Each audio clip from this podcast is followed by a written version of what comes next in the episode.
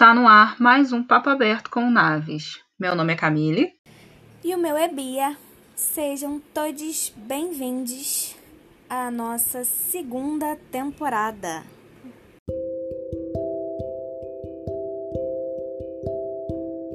Estamos no último episódio desse mês maravilhoso de junho, tão especial pra gente. E a gente tá com um episódio extremamente especial, um convidado extremamente especial é, no meu coração. e que eu fiquei muito, muito feliz mesmo por ter, por ter aceito fazer parte e por já ter, né? Vocês vão ver aí, trouxe tanta coisa que a gente vai conversar aí durante a nossa, o nosso bate-papo, que será sobre é, literatura, representatividade, diversidade, a importância de se enxergar é, na escrita, nos livros, nos contos. E, enfim, o nome dele é Ed Rodrigues, ele é jornalista e escritor independente. E eu queria agradecer demais, Ed, você por estar aqui e dizer para você ficar à vontade para se apresentar, quem é você, o que, que você faz. Olá, Bia. Olá, ouvintes.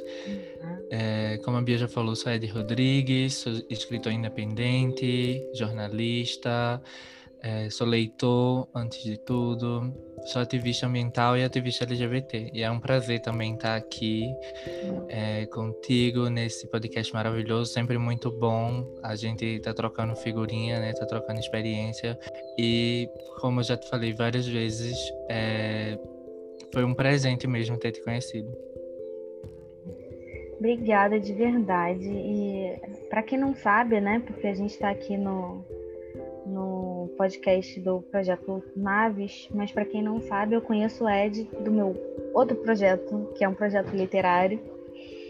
E foi lá que eu conheci, porque eu comecei a, a ler as histórias dele, simplesmente me apaixonei e, e ele foi extremamente generoso, né? Porque eu fiz eu fiz uma resenha, a primeira, a primeira resenha do primeiro conto que eu li. E ele foi extremamente generoso, é, muito mesmo, assim. E a troca foi de imediata, assim, de muito carinho.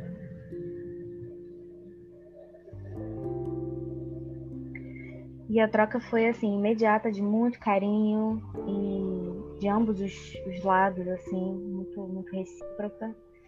E, e daí foi e não voltou mais. E aí a gente já, aí a gente já tá aqui, já eu peguei ele lá, trouxe ele para cá e aí a gente está em todos os lugares. Isso mesmo, uma conexão bem instantânea, não foi, Bia? Tipo, foi. É, porque até tu fala muito no teu, no, na tua primeira resenha, que foi sobre amor que acalma como o mar. Vão ler. Por favor, é, gente. Acho que o que aconteceu foi que tu colocou tanto afeto no teu texto que eu senti esse afeto e aí a gente começou a conversar e, e a foto que tu tirou da, da tua ah. gata com. É, só para fazer o jabá aqui rapidinho, é, minhas histórias Amor que Acalma Como o Mar e Minha Saudade Tem Seu Nome estão disponíveis em formato de e-book na Amazon. Uhum. Sou escritor independente, então leiam, fortaleçam esse escritor que a gente vai conversar um pouco sobre isso, mas o cenário literário brasileiro, principalmente para quem é independente, não é fácil. Uhum. Leiam, avaliem. Não só leiam, avaliem também, gente. Isso faz diferença. Indiquem para outras pessoas, enfim. Isso mesmo. Mas então, Ed, a gente teve esse primeiro contato, né? E assim, foi a minha a minha a minha escrita sobre a sua escrita foi realmente de muito afeto, porque foi foi só o que eu consegui sentir realmente quando eu quando eu li. E eu não eu não tenho outra forma de escrever que não seja através é, de, de emoções, assim. Eu, eu, eu acabo sendo. Eu sou uma pessoa que acabo lidando muito com as coisas e é, passando muito, muitos, muitos recados através de emoção. E assim, principalmente eu como leitora, e assim, realmente sou leitora bem assídua, eu leio bastante. E como leitora, então assim, eu preciso dessa coisa da, da emoção. Se não tiver, se eu não sentir que me pegou de algum jeito, não tem, não vai dar certo, né? E às vezes a história, o, o a, a premissa é muito boa, mas se não, se eu não me identificar, se eu não me, não consigo. E amor que se acalma como o mar é aquilo ali, né? Não tem jeito, assim. Me, me pegou de jeito, eu li um dia só, muito rápido, e eu coloquei ali todos os sentimentos. E eu também, eu, eu li e eu fui escrever. Então foi, foi uma coisa seguida da outra. E foi mesmo com muito afeto, mas é porque a sua escrita passa isso. E é muito verdadeira também. Essa é a questão também. Muito humana, muito verdadeira. Obrigado, Bia. Eu sempre falo que para ler é, essas histórias em específico, né, que uma é sequência da outra, é preciso estar muito aberto para porque é uma escrita com sentimentos à flor da pele mesmo, é, sobre vulnerabilidade, sobre insegurança, sobre colocar para fora como está se sentindo. E se a pessoa não estiver na mesma vibe, ou se ela não estiver aberta a sentir essa vulnerabilidade da forma que está na escrita, ela pode até achar que tá demasiado, que tá, sabe, que tá exagerado, que, que não é possível sentir tanto. Mas escrito. É, essa história em específico tem essa proposta, assim. O Kaê, ele é puro sentimento e, e não tem uhum. como não ser. E assim, já adentrando na nossa pauta é, sobre literatura LGBT e tal, é, eu faço terapia, tem isso lá nos agradecimentos e, e sempre converso sobre isso. E assim, eu, a gente tem chegado a um entendimento na minha terapia, mas que é um entendimento que tem sido debatido ultimamente, que é comum, que nós LGBTs é, acabamos muitas vezes também nas nossas relações depositando o afeto, indo buscar o afeto que a gente muitas vezes careceu nas nossas famílias, né? no nosso seio familiar, é, na distância do, dos nossos pais, ou muitas vezes o pai ausente, ou, ou os pais homofóbicos.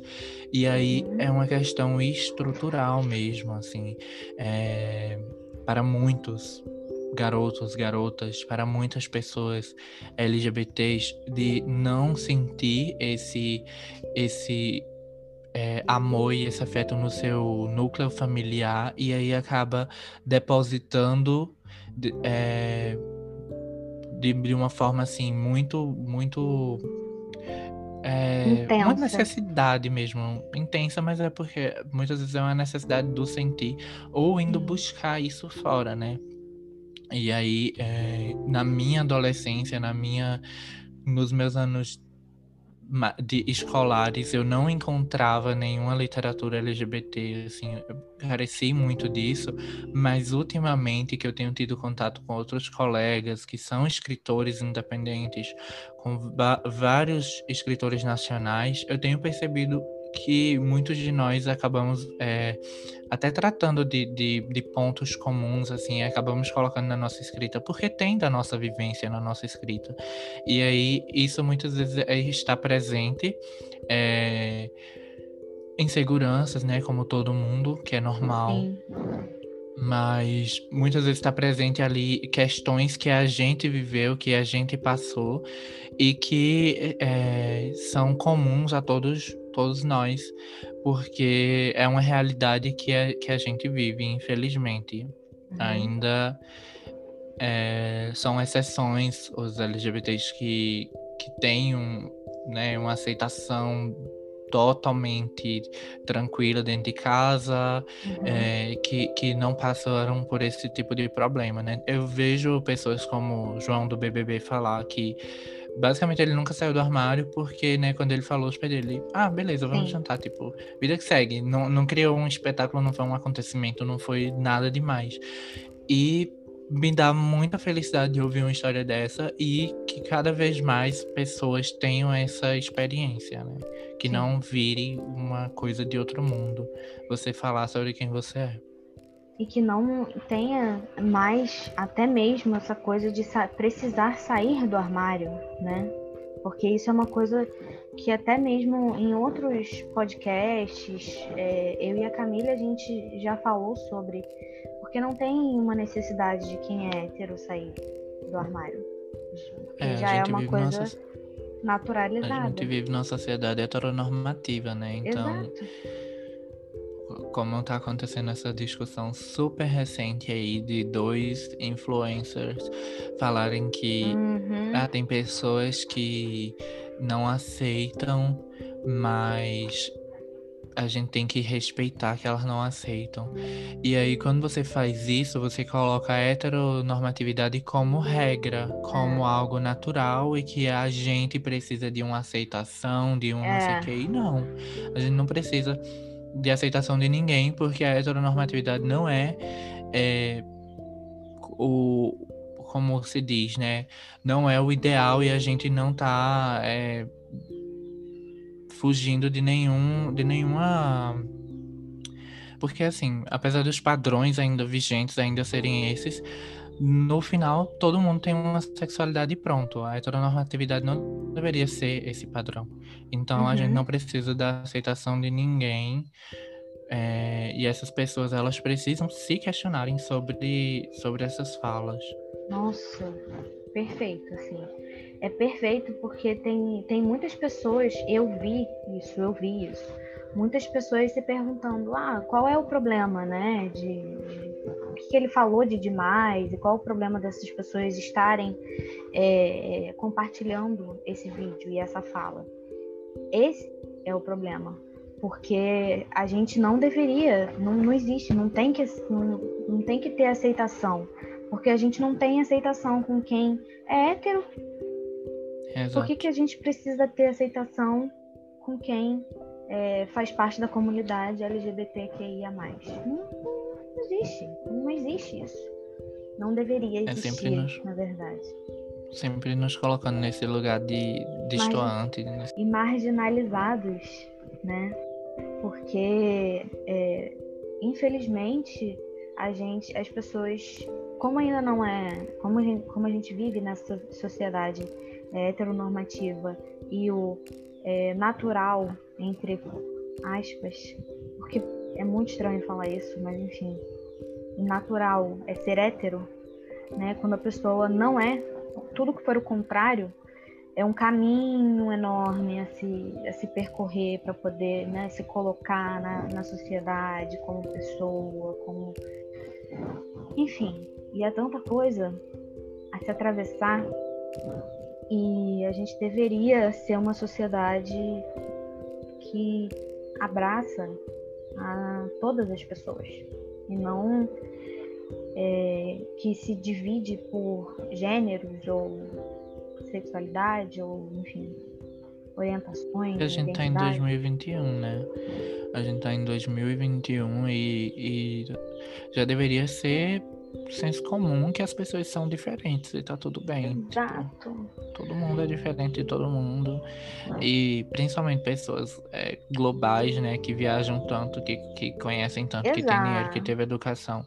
Não saber que, que existem diferenças e que, que do mesmo jeito que um país tem uma cultura diferente de outra, é, as pessoas vão ser diferentes umas das outras e, e tá tudo bem. E a gente precisa aprender a né, entender mais essas questões e Sim. parar de, de perpetuar os nossos privilégios, porque é essa a questão, são pessoas héteras perpetuando os seus privilégios porque elas não precisam parar para pensar e para refletir. É, não, exatamente. E você, você agora trouxe uma questão muito importante, que é essa questão de reconhecer os privilégios, né? É, porque assim, eu, eu como uma, uma mulher branca, cis, hétero, eu preciso reconhecer os meus privilégios. Eu, eu preciso eu preciso. E, é, e essa, essa é a palavra, eu preciso. É necessidade. E é isso que tá faltando muita gente. Muito, falta muito, falta muito.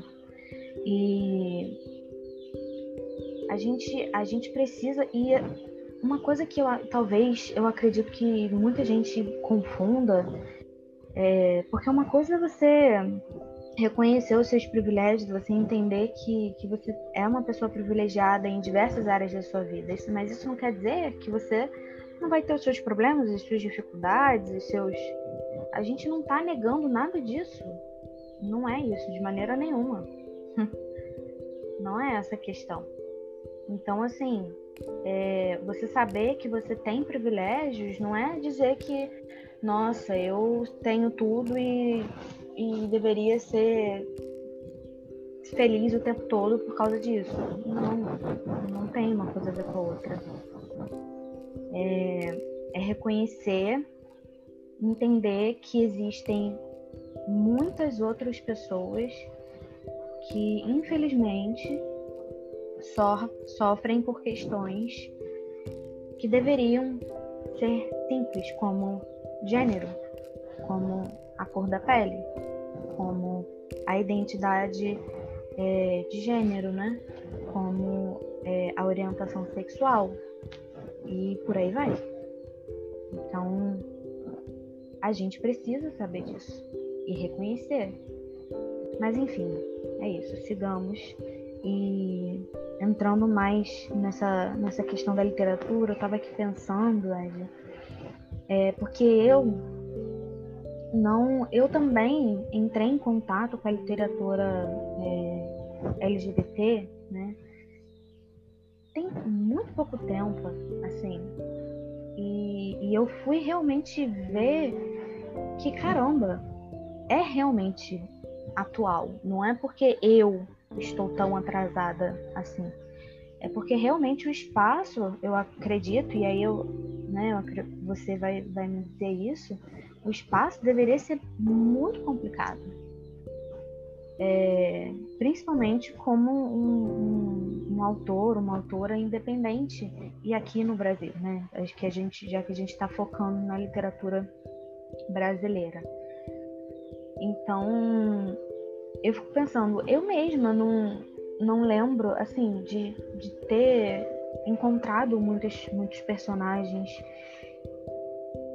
tem uma, tem uma, eu não sei se até se você conhece, não sei se é do seu gosto, mas quando eu era mais nova, é, eu comecei a ler uma, uma série que não é nacional, uma série de livros, e é da autora Cassandra Clare.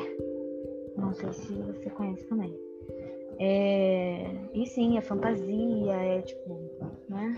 Eu conheço a série da Netflix, eu acho que é da Netflix. Isso. Cidade dos não sei se é Cidade dos Ossos. É, Cidade dos Ossos. E em um, que um... o personagem é bem bonitão. Aham. Uhum, enfim. É, o principal ou, ou. Enfim. Porque assim. Eu acho que é Alec o nome dele, que é. faz par com o feiticeiro. Sim, Magnus. Gente, Isso. eu sou apaixonada. Eu sou até hoje apaixonada por essa série. Eu não vou negar. eu sou, eu amo, já terminou a série, já terminei de ler, mas eu amo, é uma das minhas favoritas. E essa série tem essa essa representatividade não porque eles são é, fazem parte do núcleo principal, né? Esse é, já, já, é um spoiler aí para quem mas Apesar o... de que na série eu acho que ficou bem, bem pouco, né? Trabalhado. Ficou, né? ficou. Eu, é, eu achei que a série são ficou poucas cenas, devendo. São... A série ficou devendo. Mas os livros fala, fala muito, fala bastante. E no, já que é uma fantasia, é um mundo, na verdade, que não não é o um mundo real, né? Eles têm um mundo de caçadores de sombras, assim. Uhum. E nesse mundo, é, eles também sofrem preconceito. Mas ainda assim é de uma forma diferente. Com relação ao, ao Alec e o Magnus, né, que são um casal que eu chipo muito, gente, muito maravilhosos. Porque eles são, na série, é como se fosse, e eu vejo isso como um paralelo para a vida real. Um é bruxo e o outro é caçadores, ca caçador de demônios, assim. E é, bruxo no, na, ali no, no universo deles é como se fosse, não é um demônio, mas ele tá numa categoria como se fosse abaixo, uma classe como se fosse abaixo. E, e o Alec, ele tá ali no mundo dele privilegiadão, né? Que ele tá lá, ô, oh, sou, né, caçador aí de, de demônios e sombras e tudo mais. E o Magnus, que está aí vivo há séculos, porque um, um bruxo tá, tá, é, tem mil anos, ele tem. A sexualidade dele é completamente. Assim, ele, ele nem diz, ele nem, nem é falado sobre como ele se rotula. Ele é muito confortável com consigo mesmo, né? Com sua sexualidade, com seu corpo, com sua vida, com suas escolhas. Tipo, até um pouquinho egoísta na, na forma que ele foi retratado na série. Uhum. E aí não uhum. tem nada a ver com a sexualidade, mas é porque realmente, quando você cria um personagem que, tá, que já viveu mil anos, óbvio que, que ele já criou uma casca dura pra muita coisa. É exatamente isso. Assim, é... E aí, é, gente, eu vou, eu vou parar por aqui, mas eu, é só o que, eu, que eu queria dizer é que eu acho que é dos, um dos únicos, assim, que eu, que eu me lembro de quando eu era mais nova mesmo, que trouxe isso e que eu ficava, assim, torcendo muito para eles ficarem juntos e tudo mais. Eu ficava, porque é óbvio, né, durante a série acontece muita coisa, né? Então é um fica e desfica, fica e desfica, e enfim. E eles são um dos casais principais. Eu vou aproveitar esse teu gancho que tu tá falando para dizer que eu, quando assisti a série, eu também é, fiquei muito nessa condição, assim, de você esperar mais cenas do casal, você esperar que ele fique junto. E sempre foi assim, tipo, durante. Porque eu fui criança viada. E assim, enquanto criança viada que fui, é, desde muito cedo, por mais que eu não entendesse sexualidade nem nada, quando criança, mas a partir do momento que você vai se percebendo diferente, você vai buscar referência, você vai buscar pessoas iguais a você, você vai, né, uhum. né, tipo, e aí, eu sou diferente, mas existem outras pessoas iguais a mim? Existem, ou eu sou o único gay no mundo, né? Uhum. E aí, eu, é, muitas crianças passam por isso, sabe? De, de se sentirem muito sozinhas, assim, porque até a minha adolescência, os 14 anos por aí, é, que eu vim é, ver outras pessoas que também eram LGBTs, eu me sentia tipo, minhas deusas, eu sou o único no mundo. é, e aí a gente busca muito isso nas novelas, nas séries, nos filmes, pra gente se ver representado em algum lugar, pra gente se enxergar em algum lugar, pra gente saber que não tá sozinho no mundo. Então, é, falando da série em si, que Cidade dos Ossos, eu ficava torcendo para ter mais cenas, para ter mais momentos deles, porque é uma falta mesmo que a gente tem, tipo, uma carência mesmo que a gente tem de, de uhum. ver esses personagens. Então, é, me incomodou ao ver a série, porque foram muito pouco trabalhados e aparecia poucas vezes, mas quando aparecia a gente, eu ficava tipo, yeah, tipo, é, muito feliz e torcendo que aparecesse mais. E da mesma forma, assim, é, eu tenho lembranças de quando eu era adolescente e estava na sala de casa e passava alguma cena LGBT na televisão raríssimas vezes, mas tinha dois sentimentos. Um era o medo, o nervosismo de tipo, meu Deus, o que que eles vão comentar? O que que eles vão falar agora? Tipo, acabou de, de acontecer alguma cena assim, tipo, o que que meu pai vai falar? E era uma expectativa também para saber se eu seria aceito ou não, porque dependendo da reação deles, eu teria um, um termômetro aí, né? É, mas também tinha esse nervosismo, mas tinha o outro lado de ficar torcendo que acontecesse, de ficar clamando que acontecesse para que a gente se enxergasse mesmo, para que a gente é, se visse no mundo. E, e foi assim com, com todas essas questões de, de artes, né? É, no primeiro momento, na televisão aberta, é, uhum. é, mas também nos livros, porque eu sempre fui leitor desde muito criança, desde muito, muito cedo mesmo. Eu já li os livros da, da minha irmã, que eu tenho uma irmã mais velha, então ela trazia os livros da biblioteca da escola e eu aproveitava para ler também. E hum. a partir do momento que eu entendi que dava para pegar na biblioteca da escola, minhas deusas, eu li todos os livros das bibliotecas por onde eu passei. É, das escolas por onde eu passei. Ou da biblioteca pública da cidade também porque, sei lá, eu acho que eu vim comprar meu, meu primeiro livro já com 14 ou 15 anos, porque meus pais não achavam que precisava me dar dinheiro para comprar livro. Era entendido como algo muito supérfluo. Então aproveitava as bibliotecas públicas.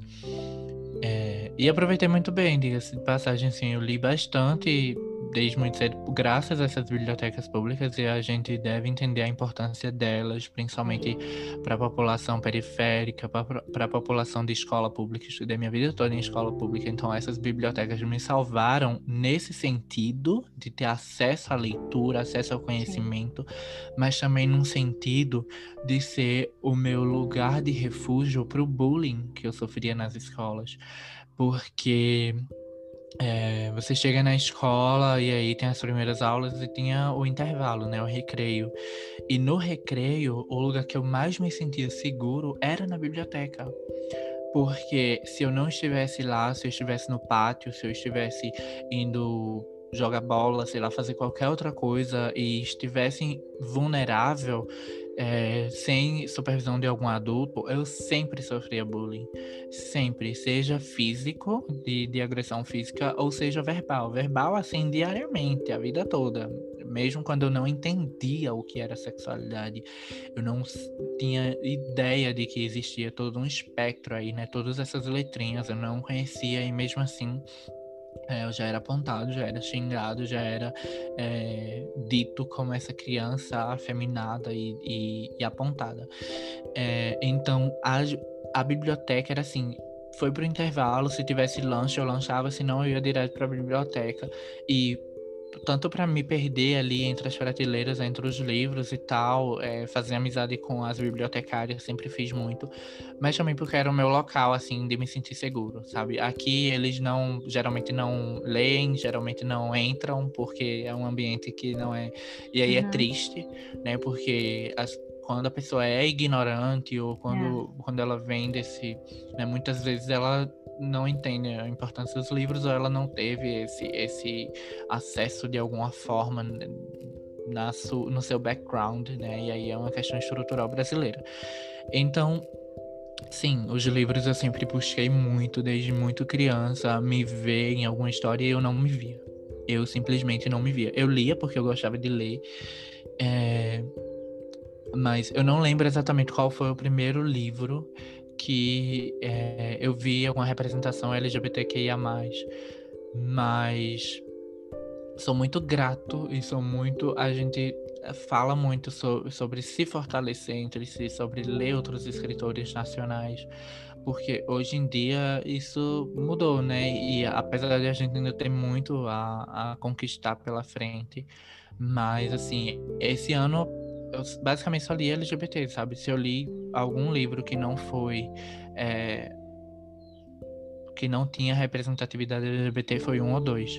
Uhum. E aí, por que também isso? Porque se a minha vida toda eu não tive esse acesso, é como se eu estivesse querendo, né, recuperar. Eu estivesse querendo é, recuperar esse tempo perdido mesmo. Sim. E fortalecer também os meus iguais, né? Fortalecer Sim. a literatura LGBT, fortalecer, fortalecer escritores independentes, escritores nacionais. Então eu tenho me proposto muito a estar tá lendo escritores independentes mesmo, assim. É, não tenho lido nada gringo. Esse ano o único livro gringo que eu li foi um livro em espanhol. Foi o primeiro livro que eu li em espanhol e, e eu queria ter a experiência.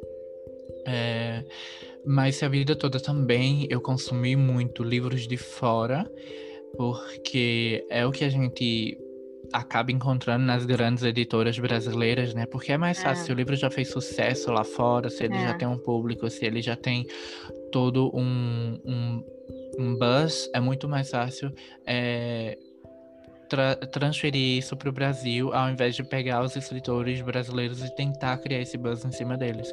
Então, como é, os livros que eu tinha acesso eram de, de livrarias é, grandes, de, de é, essas lojas de departamento, geralmente eram esses livros estrangeiros. E, e a outra coisa também, que eu, eu tenho uma lembrança que um dia eu estava na livraria em Salvador e eu peguei um livro de literatura fantástica de uma escritora brasileira, que é a Carolina Munhoz. E. Uhum. E, e assim, eu peguei o livro dela e eu fiquei apaixonado pela capa, porque é uma capa linda, linda, linda. Acho que é o Inverno das Fadas, uma coisa assim. E assim, foi magnetismo na hora. Eu tinha uns 14 anos, eu acho. E eu peguei esse livro e eu digo, vou levar porque essa capa tá muito linda e, e eu já era leitor, né, do, dos clássicos que hoje em dia a gente sabe que a escritora é transfóbica, mas Uhum. marcou muito a minha infância e eu era muito, muito, muito leitor e aí eu vi uma outra oportunidade de ler literatura fantástica e fui comprar. E grande foi a minha surpresa saber que era uma escritora nacional, sabe? E que na época ela nem estava em grande editora, que depois ela foi para Rocco, É. né? Ela, ela hoje em dia também tá em outra editora aí que eu acho que é grande, mas ela não estava em grande editora e tal. E eu fui comprar tipo naturalmente achando que era estrangeiro, porque eu não sabia que existia a possibilidade de ter esse tipo de livro por escritor nacional. Sim. E aí, quando eu viro na, naquela pastinha, né, sobre o autor, eu fiquei muito chocado. Eu fiquei muito chocado que era uma escritora brasileira. Sim. E escritora, né? Mulher. É, Então, ela também, ela é contei isso- muito maravilhosa. sim. Ela é muito acessível, né? Com, com os leitores, com os fãs da série. Ela sempre conversa muito, é, interage. E eu contei isso pra ela é, posteriormente, quando teve um lançamento em Recife. De outro livro já, dela e do esposo, né? Rafael Dracon. Rafa, E eu contei isso pra ela, olha, quando eu peguei o seu livro na prateleira, eu não sabia, eu fiquei muito chocado que era uma escritora nacional. E aí, assim, eu li outros livros dela e tal, é, depois foi para ela foi pra uma grande editora no Brasil, e eu, faz muito, muito tempo que eu não consumo os livros dela, mas assim, foi uma, um co- uma um marco, né? lembrança que marcou, sim, marcou muito. E saber, eu lembro que nesse dia eu pensei, é possível ser escritor no Brasil é, de, de literatura fantástica, é possível ser escritor no Brasil e ter o seu livro aqui exposto na livraria. Por que eu digo isso? Porque eu tinha, assim, lido outros escritores brasileiros, Machado de Assis, é, é, li o Cortiço, li todos esses livros clássicos que a gente tem durante a escola, mas que geralmente a gente está estudando, né, é, livros muito, muito, muito antigos. Senhora, A Moreninha, são livros Aham. que faz muito tempo e que são importantes sim ler os clássicos, mas eu não tive contato com nenhum livro contemporâneo até esse momento, durante a, a escola, sabe? Eu Sim, ah, esse escritor aqui, ele já morreu. Ah, esse escritor, esse livro aqui foi lançado em 1900 e tanto. aham. E aí, fundamental, tipo, fundamental, recomendo que leiam, leiam mesmo, que conheçam. Mas foi o primeiro momento em que eu pensei, é possível. E o escritor que existia em mim, assim, ficou, aqueceu o coração na- naquele dia, sabe? Mas, siga, é, deixa eu falar um pouco, porque eu já falei demais. Mas é, eu ia trazer, porque assim, tem algumas coisas que me, me chamaram a atenção, né? A questão da biblioteca para você, quando criança, e eu fiquei pensando, era tanto um, um lugar de fuga como um lugar de refúgio, no sentido de ser um, um, um abrigo, um, um lar, um lugar que você se sentia acolhido. E- Infelizmente, do- devido à nossa sociedade LGBTfóbica, né? Sim, sim. É, e aí tinha esses dois é, viés que, que trouxeram você para esse, esse mundo, o que é muito triste. É, mas que querendo ou não foi o que também despertou. Não despertou, já tinha despertado, né? Já estava lá. mas fortaleceu, fez Fortaleceu. com que é, permanecesse, eu não sei, assim, mas o leitor em mim foi muito permeado por essas vivências, sim. Uhum. E é isso é o que eu tô falando. É, é muito triste, porque não deveria ser assim, não deve ser assim. E é o que você falou, acontece com muitas crianças ainda. É... Mas a importância de, de, de ter esse lugar nos livros, independente de se for na livraria ou se for realmente em casa, quando você pega um livro para ler, quando você compra um livro e lê. Eu achei, eu achei importante falar sobre as bibliotecas é, também, Bia, Com porque é, elas marcaram muito a minha infância, mas eu não sei como que tá a situação atual, sabe? Eu não sei se, se ainda existe bibliotecas públicas, eu não sei em que condições existem, sabe? E são tão importantes, tão importantes para toda uma população que não tem né, o privilégio de. Porque o Brasil ele é profundamente marcado pela desigualdade social. Então, muita gente tem acesso aos livros através dessas, desses espaços. Sim. E tem a minha vivência pessoal, mas também tem uma questão de reconhecer a importância desses espaços para a nossa sociedade, para a sociedade brasileira mesmo. E, e assim, eu tenho sentido muito a necessidade também de falar sobre, sobre essa infância, sabe? Sobre essas violências que foram. É, que eu sofri durante a infância. Porque eu, eu acho que eu falo muito pouco sobre isso. Mas ultimamente eu tenho sentido a necessidade de, de, de conversar, de colocar para fora, de, de, de afirmar que eu realmente, tipo, de vários aspectos, assim, de pegar minhas coisas e jogar no teto da escola, de jogar fora, sabe? De, de na aula de educação física, que geralmente você troca de, de tênis, né? De, de calçado, de jogar o calçado em cima do telhado. Então, assim, é de agressão física mesmo, sabe? De, de bater. E até o ensino médio. É, teve um episódio no meu primeiro ano do ensino médio que os meninos se sentiram de alguma forma, porque é muito assim, sabe? Eles estão num lugar confortável, eles têm um ao outro, porque macho hétero é um, uhum. um tipo de pessoa que acoberta um ao outro, né? Seja em traição, seja é. no que for. E aí, é, eu lembro de um dia que eles, que a gente tava na aula de educação física e eu não lembro o que, que aconteceu, mas eles falaram, a gente vai lhe pegar na saída da escola, vai lhe, vai lhe bater na saída da escola. E assim, inúmeras vezes isso acontecia, sabe?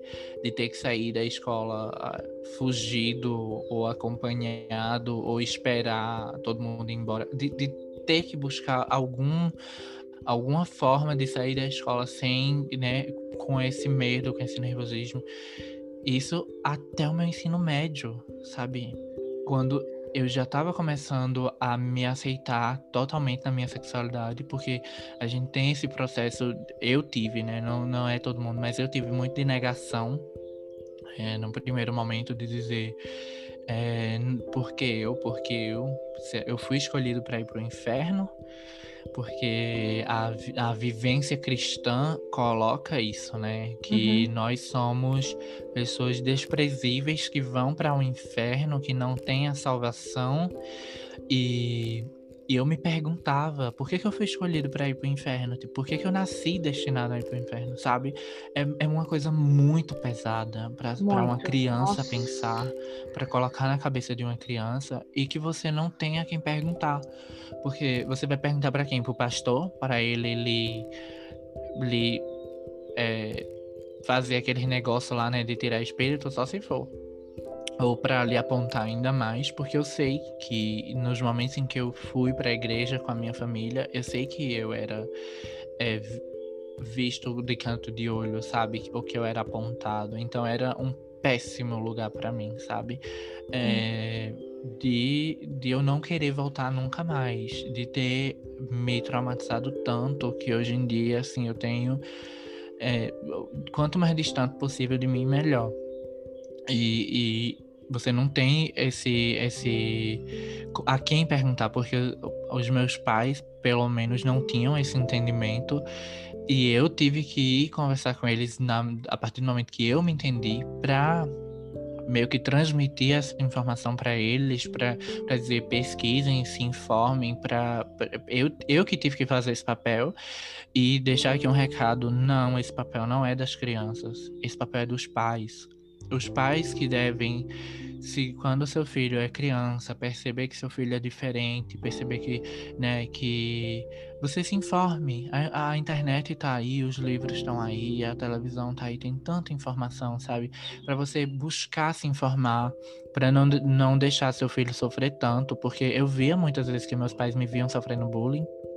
Eles me viam que eu estava passando, mas eles não sabiam como agir. Eles não sabiam o que dizer, eles não sabiam é, sabe? Eles não, não sabiam. E eles pecaram por não ter ido, ido buscar informação. Sim. Porque, ok, que, que é, todo mundo tem seu tempo para entender as coisas e que, e que do mesmo jeito que eu estava passando por, aquela, por aquele processo de me aceitar, eles também estavam passando por ser os pais de uma criança viada e que eles não sabiam como agir. Mas eles eram os adultos nessa situação. Uhum. Eles que tinham o dever de, de ir atrás e buscar entender o filho deles, porque o filho deles estava passando por situações muito difíceis nesse mundo. Sim. É... E aí é isso, assim, eu já até me perdi no que eu tava falando. Não. Eu fico. Eu fico. É... O que me vem o tempo todo na, na cabeça, na mente, é realmente o peso de todas essas vivências é, para uma criança, para um adolescente e o quanto que é, é inevitável se levar isso para a vida, é, mesmo né, depois de adulto, mesmo depois que se sai da escola, porque você é o tipo de, de experiência que assim não é não foi trabalhada e normalmente muitas vezes muitas vezes não sempre mas muitas vezes não é trabalhado enquanto acontece né para parar de acontecer naquele momento e enfim para a criança tentar é, lidar com aquilo da melhor maneira possível e para tudo parar é, tudo mudar. Porque como, como, eu, como eu tinha dito, tipo, é, a, a partir do momento que eu saí desse estado de negação, né, de dizer assim, não, eu não vou pro inferno só porque tem um pastor dizendo, só porque tem uma religião dizendo. Existem outras religiões no mundo, existem outras formas de viver, e isso eu tive que trabalhar sozinho na minha cabeça, sabe? De ir buscar informação sozinho, porque eu não tive um adulto para ter essa conversa comigo.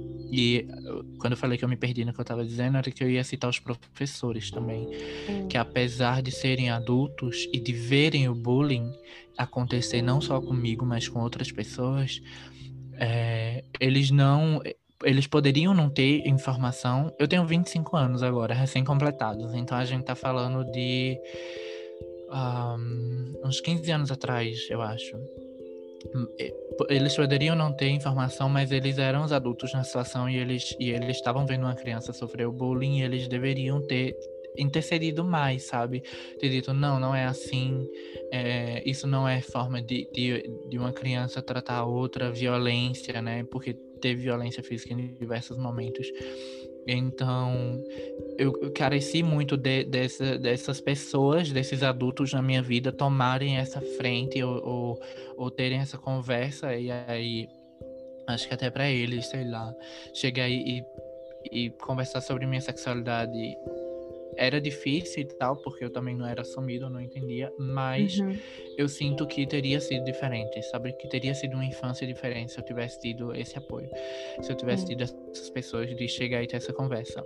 Mas não, eu tive que ir descobrindo tudo sozinho, assim, entender que existem sexualidades, entender que não, eu não iria pro inferno e ir me aceitando e entendendo, não, se eu sou assim, se eu já tenho 15 anos e a minha vida inteira eu me entendi como uma pessoa diferente, é porque realmente não tem como mudar isso, sabe? Tipo assim, é, nos primeiros momentos lá da negação, eu pedia às deusas por um milagre. Até o momento que eu digo, não, eu sou assim, é, minha vida inteira eu fui diferente, tá tudo bem, respira. E aí, nesse momento que eu me aceitei, a chavinha virou, porque aí é, eu cheguei para as pessoas e dizer, olha, é assim, assim, assim. E aí eu que fui atrás de ter essa conversa, sabe? Com qualquer pessoa, da família, de, de, de qualquer espaço. E também é, nas conversas com os meus pais, é, eu falei muito assim, tipo, eu continuo sendo seus filhos, eu continuo sendo a mesma pessoa que estuda, que se esforça, que lê, que, que vai atrás. Isso não muda nada, é só a minha sexualidade. E é interessante, né? Como a gente precisa deixar claro uma coisa tão óbvia. Mas sim, é, eu, eu lembro que eu falei muito disso. Tipo, eu continuo sendo seu filho, eu continuo sendo a mesma pessoa, não mudou nada. Só mudou que agora eu me aceito, que agora eu estou em paz comigo mesmo, nesse sentido uhum. da minha sexualidade. Sim. É extremamente importante, né?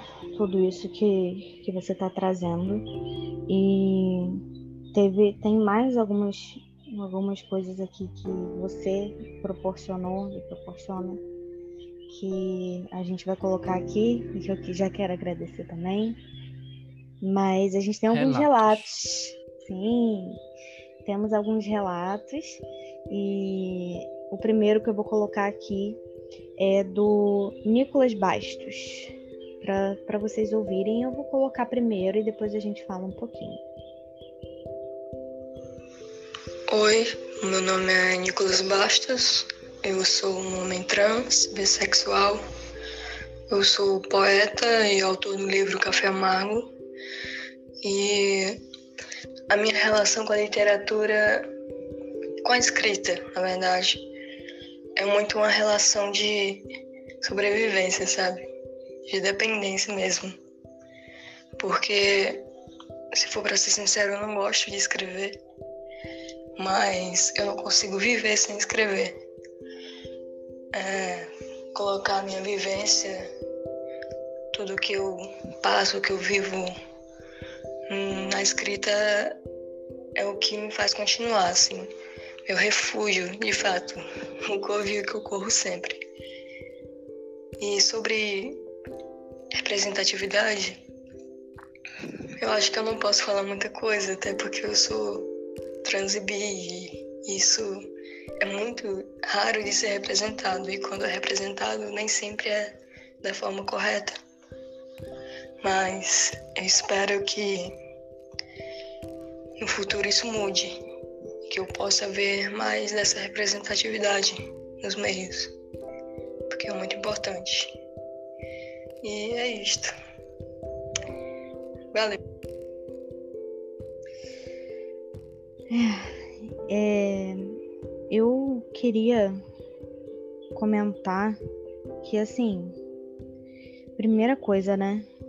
Que áudio. Quanta coisa importante aqui e quanta representatividade nele. Só na, apenas na existência. E Sim. em toda a fala, né? Ele não gosta de escrever, mas ele escreve porque é o refúgio dele. E, e realmente uma coisa que antes, até mesmo enquanto eu estava ouvindo e antes dele falar, foi uma coisa que me veio à mente, né? A questão de ser trans e bi é muito difícil da gente achar representatividade por aí e, e real, representatividade real, porque a gente vê talvez é, o que a gente diz que é como se fosse a cota né, do, do diferente, da diversidade, em alguns lugares. Mas a representatividade real é muito difícil, muito difícil mesmo. E é porque... eu só gostaria de dizer, Nicolas, que eu também espero muito, muito que isso mude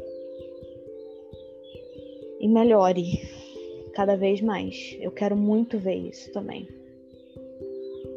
Sim, da, da, da mesma forma que eu busquei essa representação, essas, esses outros iguais durante toda a minha vida, né? Até, até a adolescência, início da fase adulta, quando eu fui encontrando. É, e, e aí, graças às deusas, eu fui encontrando. A gente não consegue nem imaginar o que é para uma pessoa trans, né? Essa falta de representatividade na, nas artes, na literatura, no cinema, na TV, na, nas séries, em tudo. Pois é.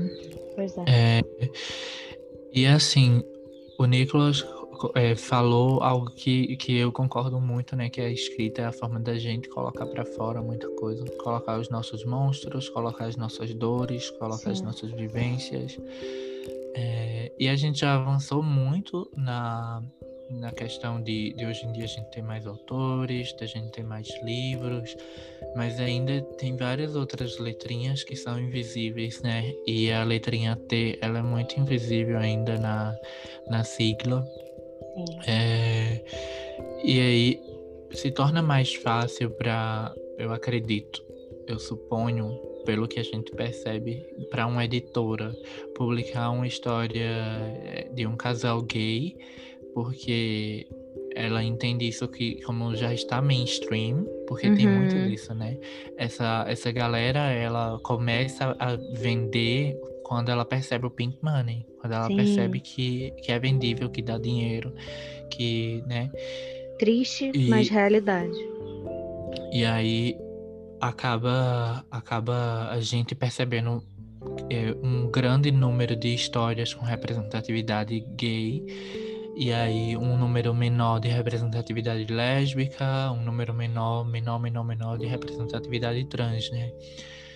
E entendo muito quando o Nicolas fala isso, porque muitas vezes também não é bem representado, e para isso que é importante. E aí, é. falando direcionado aos escritores, que quando a gente traga esses, essas narrativas, quando a gente traga esses personagens que passem por leitura sensível, leitura sensível são pessoas se você vai escrever sobre personagens trans, é fundamental que uma pessoa trans faça uma leitura sensível da sua história para que ela diga quais são os problemas, se está bem representado, se tem uhum. alguma coisa ali, né, algum viés preconceituoso.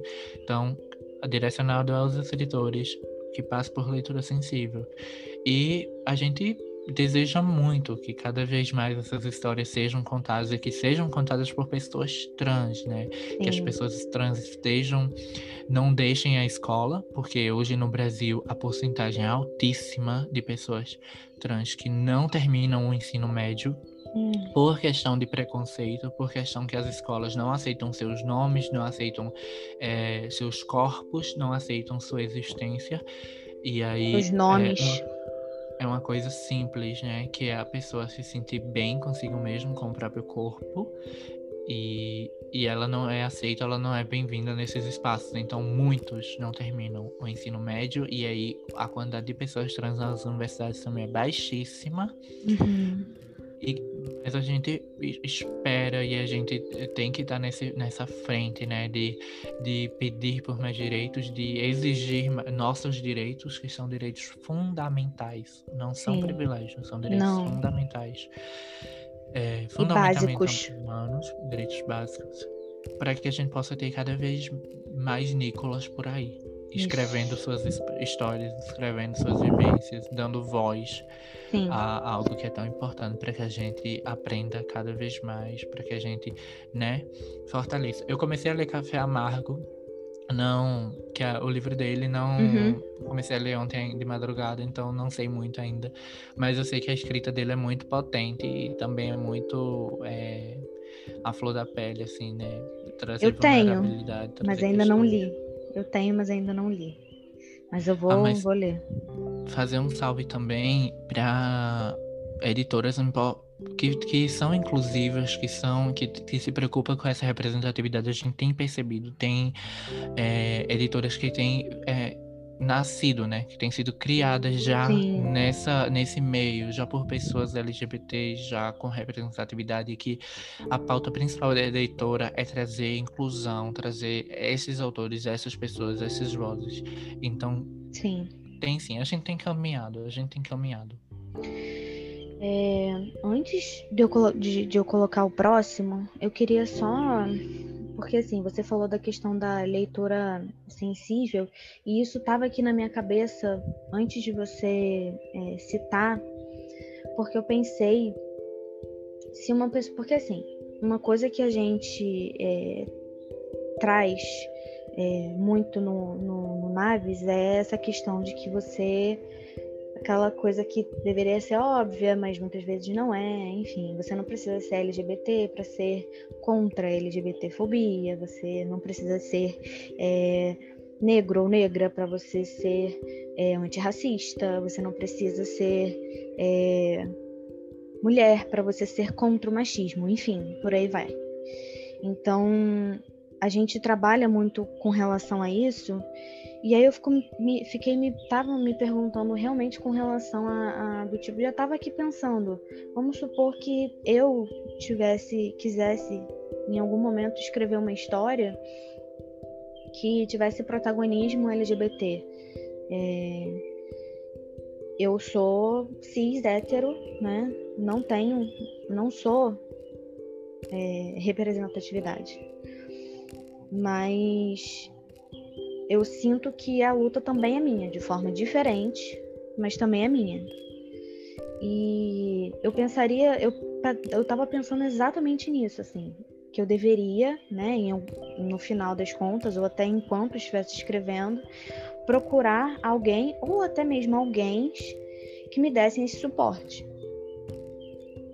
E eu Sim. queria saber se esse, se esse meu pensamento, se é isso, se é por aí, e se, porque assim, se é válido também realmente é, pessoas que, que não fazem parte diretamente da comunidade, mas que é, também estão tam, também estão na luta e querem é. fazer uma diferença.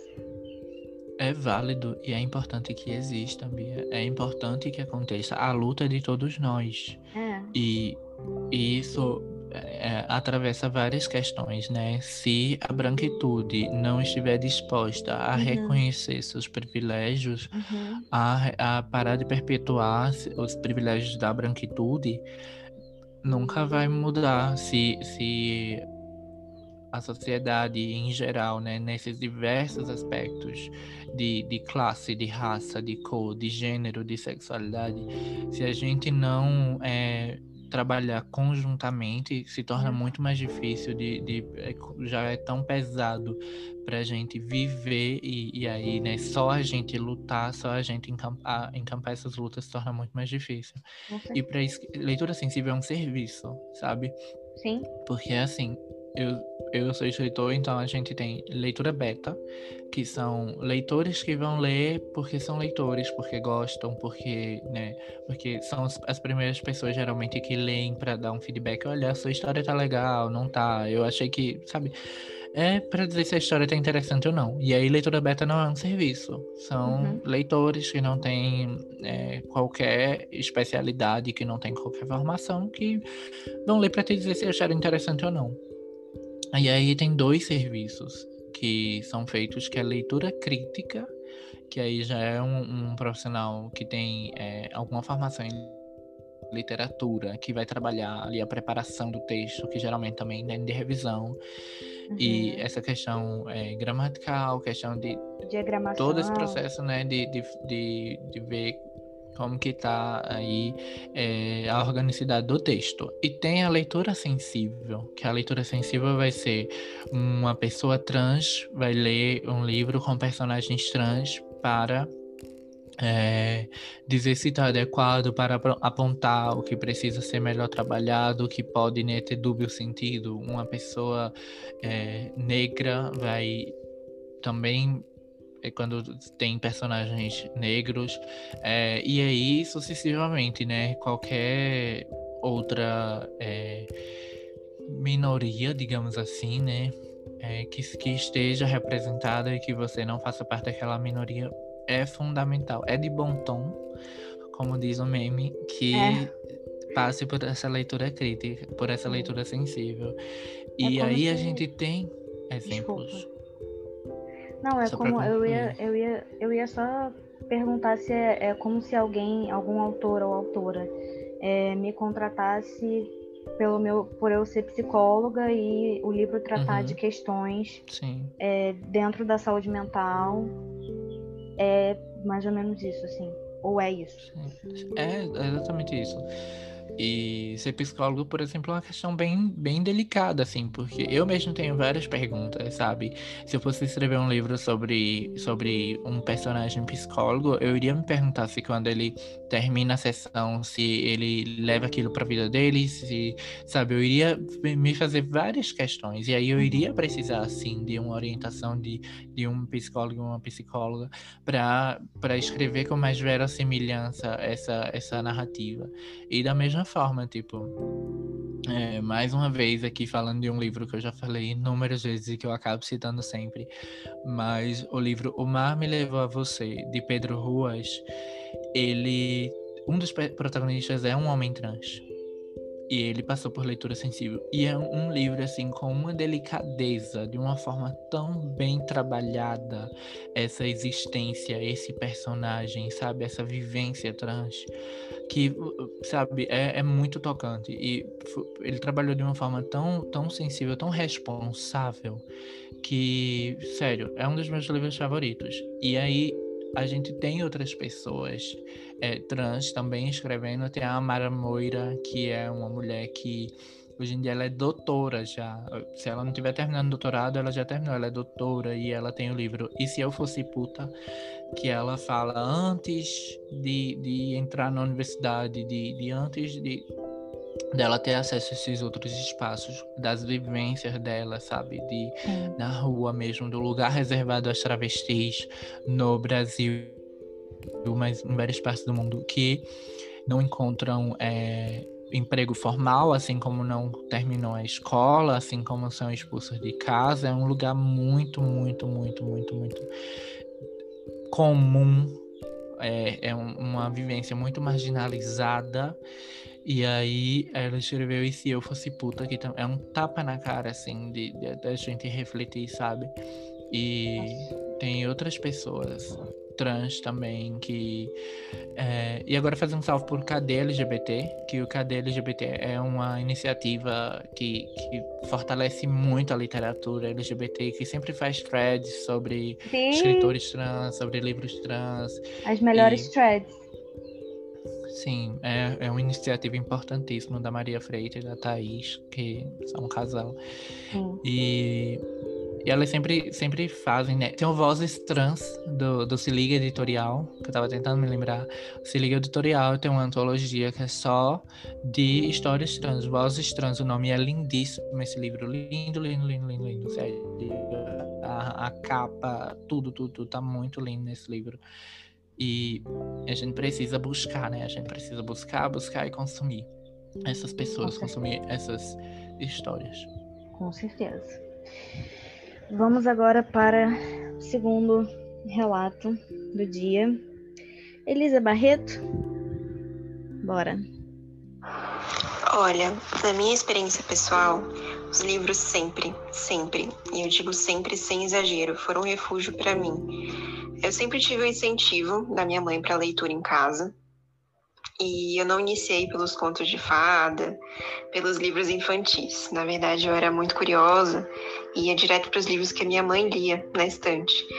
Às vezes, os livros espíritas, né, de romances espíritas, outros mais clássicos de literatura brasileira, né, alguns livros de Jorge Amado que eu acabei também folheando quando era mais nova.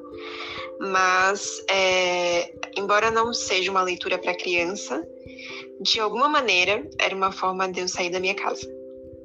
É, então, eu comecei a colocar na minha cabecinha que a leitura era uma porta para que eu pudesse me teletransportar para outras cidades, para outras histórias e outras vidas. E curiosamente eu gostava muito de escrever também quando era criança, né? Desde os seis anos eu já rascunhava algumas coisas no computador, no, no, no papel mesmo, e era a mesma sensação da leitura, essa esse escape, né? Essa fuga mesmo da realidade.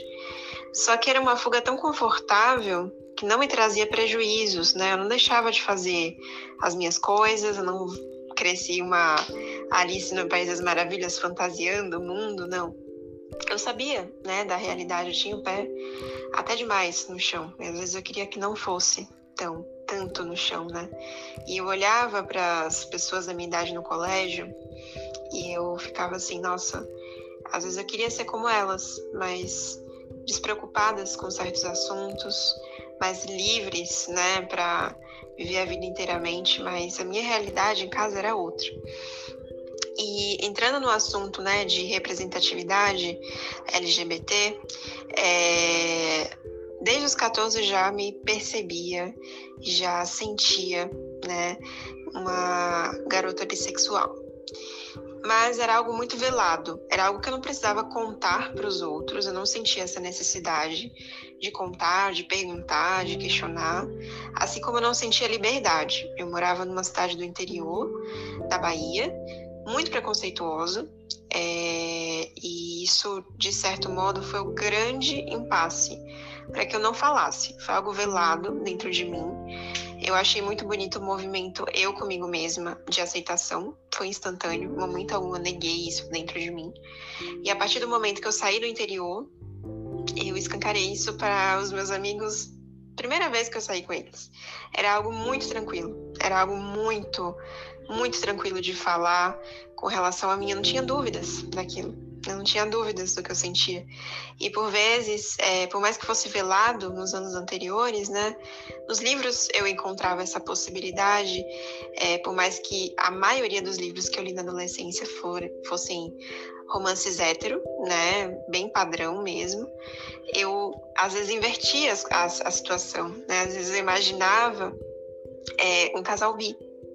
E aquilo ali para mim fazia sentido. E também nos, nos seriados, enfim, que eu assistia, né? É, vez ou outra desaparecia. É, e aí eu ficava assim, nossa, é possível, né? Não só imaginar, mas também ver. Mas era muito escasso na época, muito escasso.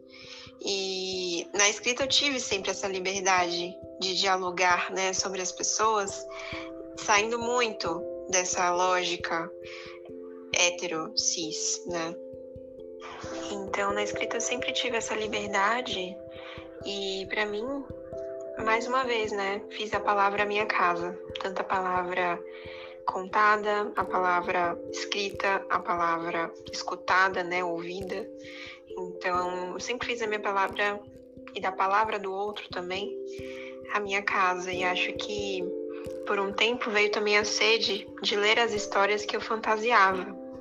E acho que esse é o ponto da coisa, porque é muito difícil cessar essa sede de ler uma história que a gente não vê convencionalmente nos livros da livraria e os livros que estão nos destaques, né, nas grandes editoras. E naquela época, mais do que isso, é, eu não via falar sobre, né? Eu não acompanhava booktubers, não acompanhava influenciadores que traziam essa representatividade. Não tinha uma plataforma como, né? Não tinha não só uma plataforma, mas não tinha um coletivo como o Osh. Não tinha uma plataforma de biblioteca, né? LGBTeca. Então, assim, é muito legal os trabalhos que vêm sendo desenvolvidos hoje em dia e o quanto a gente está tendo espaço, cada vez mais espaço para existir porque nos ver nos livros é uma forma de nos lembrar que existimos, é uma forma de constatar a, orig a originalidade da nossa existência. Não é uma existência inventada, não é um conto de fada. É de fato o dia a dia, é de fato a nossa realidade, né? Então, é, eu acho fantástico o movimento que tem hoje, embora a gente ainda tenha muito a percorrer. Muito, muitíssimo.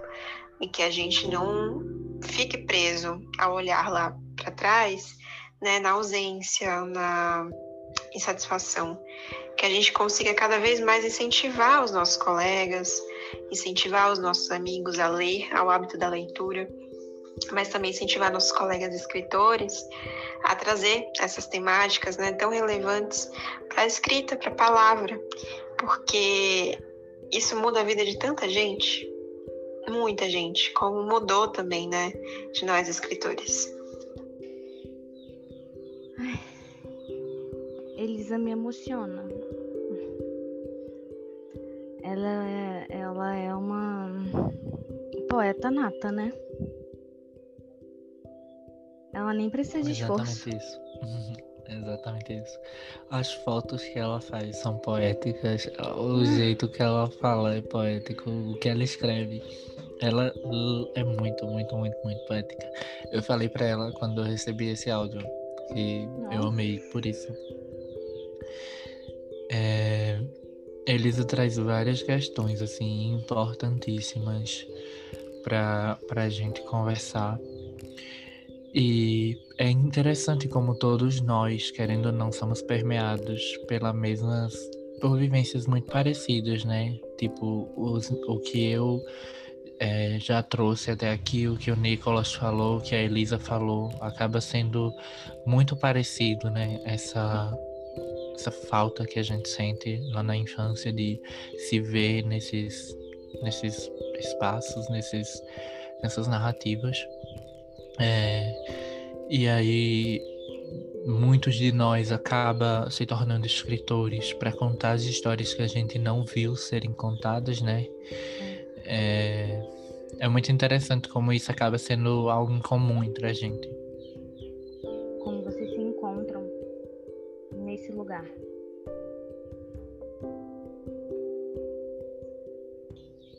Eu acho é, interessante também a forma que ela fala assim, tipo, eu nunca tive problema com a minha sexualidade. É mais, e muitas vezes acontece tanto, tanto, tanto, tanto, tanto. E tipo, muitas vezes é, é, é mais o medo do que as outras pessoas vão falar, o mundo exterior. Eu mais não tive externo. isso. É, mais externo. Eu não, eu não sou uma dessas pessoas que, como eu já falei, eu tive todo um, um processo de aceitação aí, até os meus 14 para 15 anos. Mas é, é, é interessante como as crianças muitas vezes elas não têm preconceito, algumas, várias, ou como muitos de nós é, não tem o menor problema, né? Seja com o nosso corpo, e aí você vê pessoas quando falam de gordofobia, falam muito isso, tipo, eu não tenho problema com o meu corpo porque você está incomodado, porque uhum. você tem problema. Seja com as nossas sexualidades, e, e, e as outras pessoas tentam colocar em nós a, a sua ignorância, os seus preconceitos, as suas é, visões limitadas de ver o mundo. E é triste, porque é, eu imagino como seria a nossa sociedade, eu imagino como seria o mundo se a gente tivesse em outro momento, sabe? Se a gente tivesse ultrapassado coisas tão básicas, se a gente tivesse é, discutindo sobre a fome, sobre, né, sobre desigualdade social, sobre o meio ambiente, sobre a, a crise climática, sobre aquecimento global, sobre questões tão fundamentais, uhum. tão pertinentes. É, a gente está discutindo aí recursos é, naturais e como a gente precisa parar de, de, de agir com, com esse capitalismo devastador. Uhum. Mas a gente fica preso, e não que a gente não discuta isso, a gente está discutindo, a gente está trazendo a pauta, a gente tem atuado em diversas frentes e aí eu tô falando enquanto ativista, mas é, a gente ainda tá muito preso lá atrás em questões que deveriam ter ficado há muitos anos, sabe? Eu fico pensando, é. minhas deusas, a gente tá em 2021, isso é o básico, isso é o básico do básico do básico, e a gente ainda tá precisando discutir uhum. coisas que já deveriam ter sido é, entendidas, ter sido superadas socialmente falando, né? Já, já deveria ser naturalizado, ter, ultrapass... né? é, ter ultrapassado questões óbvias, óbvias, óbvias, é. óbvias. Tipo, é sexualidade, é gênero, é raça, é, são coisas que a pessoa não muda. E aí teve uma influência que respondendo o, os, os outros lá, né, que estavam falando de respeito, falou assim, tipo, Você não pede para uma pessoa de, de cabelo loiro pra dizer assim, ah, eu não aceito seu cabelo, mas eu respeito. Você não fala, sabe, coisas óbvias, que quando você coloca a partir Pois de é. outra visão, tá muito óbvio. Tipo, eu não aceito que você é hétero, mas eu respeito. E por que você fala isso de pessoas, sabe? Porque a gente é sempre colocado ne- nesse outro lugar, nesse não lugar. É. E, e aí a gente percebe o quanto que é óbvio, o quanto já deveria estar superado essas questões. Sim. Não, com certeza. Vamos para o próximo relato. Adrian, Adrian Oliveira. Oi, meu nome é Adriana Oliveira, sou autora do conto Eu Tive um Sonho, publicado na Amazon, e administro a página Adrian Lendo no Instagram. A literatura LGBTQIA+, para mim, ah, se tornou importante desde, desde o momento onde eu li alguma página e me senti representado. Eu me vi ali.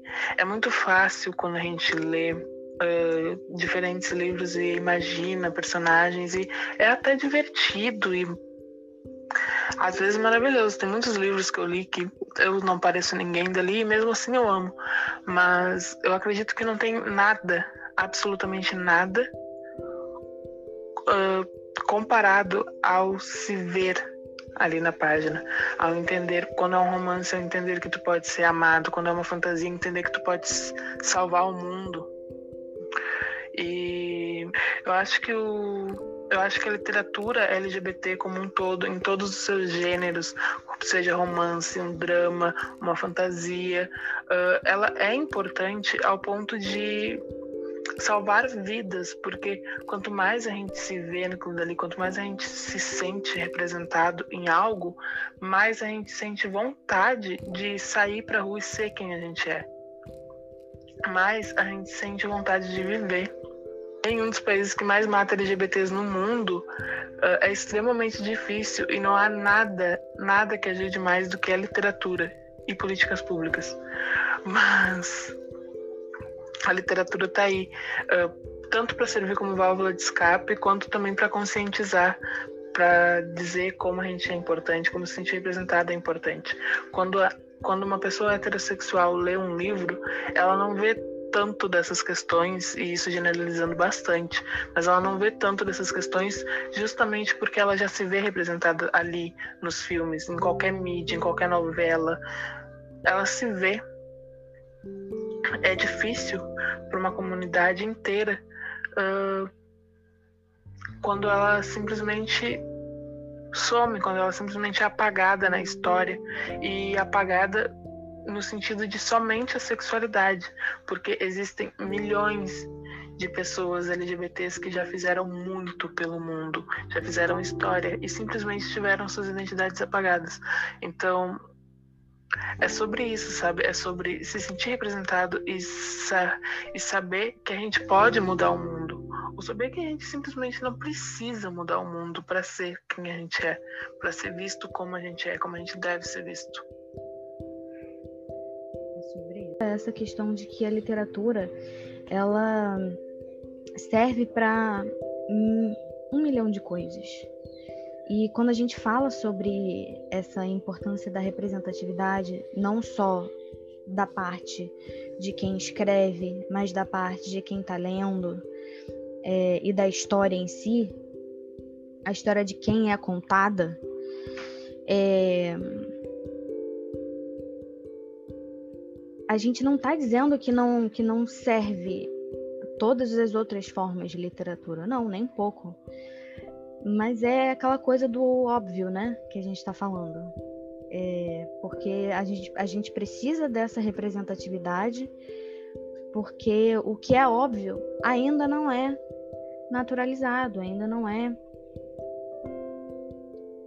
algo que a gente converse e vê por aí, né? É uma coisa que muitas pessoas nem fazem ideia que existe. Sim, Realidades que, a gente, que as pessoas, muitas pessoas não sabem que existe. Ou que fingem não saber. É, o Adrian falou Sim. algo que, que eu acho per- pertinente comentar, que é tipo, é, quando você tá no lugar padrão, no lugar socialmente aceitável, no seu lugar de privilégio, é, é muito confortável. Então, é muito confortável você não parar para refletir sobre outras vivências, sobre outras pessoas, porque é aquilo que tu estava falando, Bia, não é porque você é uma mulher que você, ah, tá bom, isso aqui não me atinge, então eu não vou me preocupar com isso, eu não vou é, buscar entender, eu não vou lutar a favor dessa causa porque ela não me atinge. E, uhum. e é o que a gente vê muito acontecer. Yeah. Tipo, ele falou assim: ah, porque os héteros nem param para pensar quando estão lendo quando estão vendo um filme, quando estão vendo uma série, sobre questões que para nós LGBTQIA+, AP+, são tão importantes porque eles se viram a vida toda, sabe? Em todos os filmes, em todas as coisas, eles se viram, eles não, não sentiram essa, essa carência, carência, que a gente teve de tantos anos, de tanto tempo. Então, é mais uma questão de empatia mesmo, sabe? Vou me Com colocar certeza. no lugar do próximo. E é uma coisa que o cristianismo fala, né? De uhum. se colocar no lugar do próximo. É... É, na verdade, é uma das, das principais máximas, né? Dentro do cristianismo. Só não é seguida, só não é, é. levada a sério. E praticado. quando falam. Sim, não é praticado. E quando falam, muitas vezes é de um lugar de hipocrisia, porque a uhum. gente percebe muito, tipo, um discurso raso, um discurso vazio. E seletivo, né? Uhum. Totalmente. Mas na prática, a gente vê.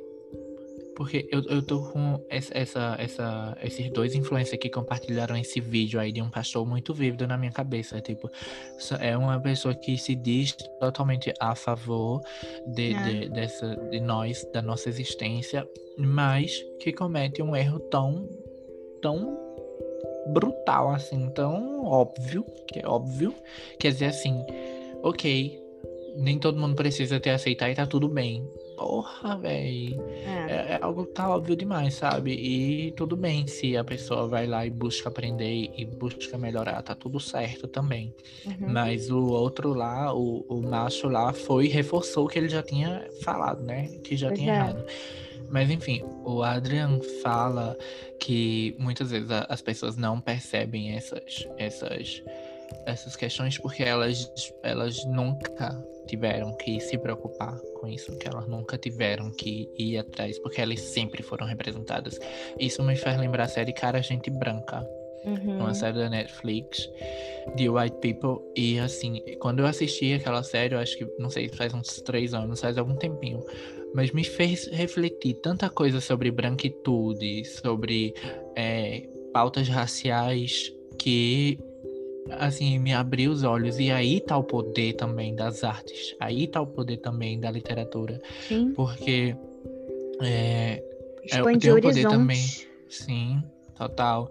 De fazer a gente parar para refletir sobre vivências trans. Quando eu li o Se Eu Fosse Puta de Amara Moira, sabe? É, questões que eu não teria é, parado para pensar muitas vezes, porque não, não, eu não sou uma pessoa trans. Mas eu li o livro dela lá no início da faculdade, 2014, 2015, eu não lembro exatamente, sou muito ruim com datas. Mas quando o livro, o livro dela me abriu a mente para tanta coisa, sabe? Porque assim, Recife, eu acredito que várias cidades no Brasil, mas não só no Brasil, porque aqui no Peru também é, tem muito disso. É, mas Recife tem várias avenidas, várias, várias, várias avenidas. E, e depois da pandemia, depois de, do golpe de Dilma em 2016, do golpe uhum. que deram na presidenta, né? Uhum. É, aumentou muito, assim, o desemprego, aumentou as desigualdades. E aí você vê muitas pessoas trans e travestis nas ruas se prostituindo, é, indo buscar seu alimento, né? Indo buscar a sua renda. E, e você vê, e você passa, e você não se sensibiliza, e você não para pra pensar. E, e eu sempre via, sempre via, sempre via. E óbvio que por ser LGBT, aquilo me afligia de, de, de alguma forma, aquilo me incomodava. Óbvio que por entender as desigualdades sociais me incomodavam, mas quando eu li o livro da Mayra, eu entendi outras questões Sim. que eu não tinha entendido antes. Então a literatura e as artes têm esse poder também. E tem o poder também de documentar, de registrar. A gente tá vivendo um momento pandêmico, a gente tá Sim. vivendo esse momento de quarentena, esse momento de crise sanitária mundial. Sim. E tem várias escritas. A minha escrita já é permeada por isso. Uhum. de relatar vivências na quarentena, na, com as consequências da pandemia, né? Como a pandemia afetou a nossa vida. É, e aí eu lembro também do livro A Menina que Roubava Livros, que, que retrata né, a, a Alemanha nazista. Sim. E aí a gente percebe o poder que a gente tem de, de retratar. Por isso que quando a Elisa fala é importante escrever, que a Elisa, a Elisa falou assim, escrevam, escrevam, tipo, é importante. Não achem que já é uma causa ganha. Não achem que já tá ok, que a gente tá vivendo no, no País das Maravilhas, porque a gente ainda precisa muito. Então, pessoas héteros, pessoas né, diversas aí, escrevam sobre diversidade, escrevam sobre representatividade. Se preocupem com isso. Qual a cor do meu personagem? Uhum. Qual, como é o cabelo do meu personagem? É, qual é a sexualidade do meu personagem? Porque ainda é muito necessário. Eu acredito que sempre vai ser necessário, mas é muito pertinente que as pessoas parem e, e pensem para é, essas questões. E outra coisa que a Elisa falou também, que eu esqueci de mencionar, ela falou do OST, que é um coletivo de escritores LGBT nordestinos, do qual eu faço parte, ela também faz, e o Nicolas também. É, e é tão necessário, tipo, é um coletivo com 35 escritores, sabe? Uhum. E são 35 pessoas com vivências compartilhadas, nordestinas, que entendem uma, uma outra ali. E é uma iniciativa, assim, fundamental. E a LGBTECA também, que ela falou, que é uma iniciativa da NAI, que, que é simplesmente, né, ter ali um, um, um portfólio, ter, ter títulos. É você ir na LGBT e dizer assim, eu quero ler um livro LGBT e todos os livros que vão estar ali vão ser LGBTs para você é, pensar. Sim. Também eu só leio LGBT, que é, que é outra iniciativa que está no Instagram, está no Twitter, que é, é como se fosse um, uma, um banco de dados, uma biblioteca. O livro não está disponível ali para você ler, não é uhum. isso, mas está ali para você saber que ele existe, para você Sim. dizer assim, eu posso ir aqui, posso buscar mais de 100 títulos, decidir qual que eu vou querer e, e vou lá na, na lojinha comprar. É Sim. isso. É, mais, mais, um, mais um relato aqui. Kézia Parado. Falando sobre vivência e escrita. É que é o seguinte, eu tenho uma relação muito assim com a escrita, porque eu comecei a escrever porque eu gostava muito de ler. Só que nem sempre as coisas que eu queria ler existiam. Ou eu sabia que elas existiam, sabe? Então eu escrevia essas coisas que eu gostaria de ler e não podia. Eu me contentava às vezes só em imaginar, sabe? Colocar um fone de ouvido e criar cenas na minha cabeça que batessem com a música que eu tava ouvindo, mas às vezes ficava uma coisa muito grande. Eu pensava em plots, eu pensava em personagens novos e não dava para guardar tudo só numa, numa linha mental. Então eu tinha que escrever. Eu comecei a escrever do tipo pequenos roteiros. Ah, fulano faz isso, fulano faz aquilo. Até que eu vi que dava para tipo organizar e escrever melhor, para eu nunca esquecer daquela ideia que eu tive, ou algo assim. E eu fui começando a escrever. Começou com fanfiction, não vou mentir, e eu acho incrível até hoje.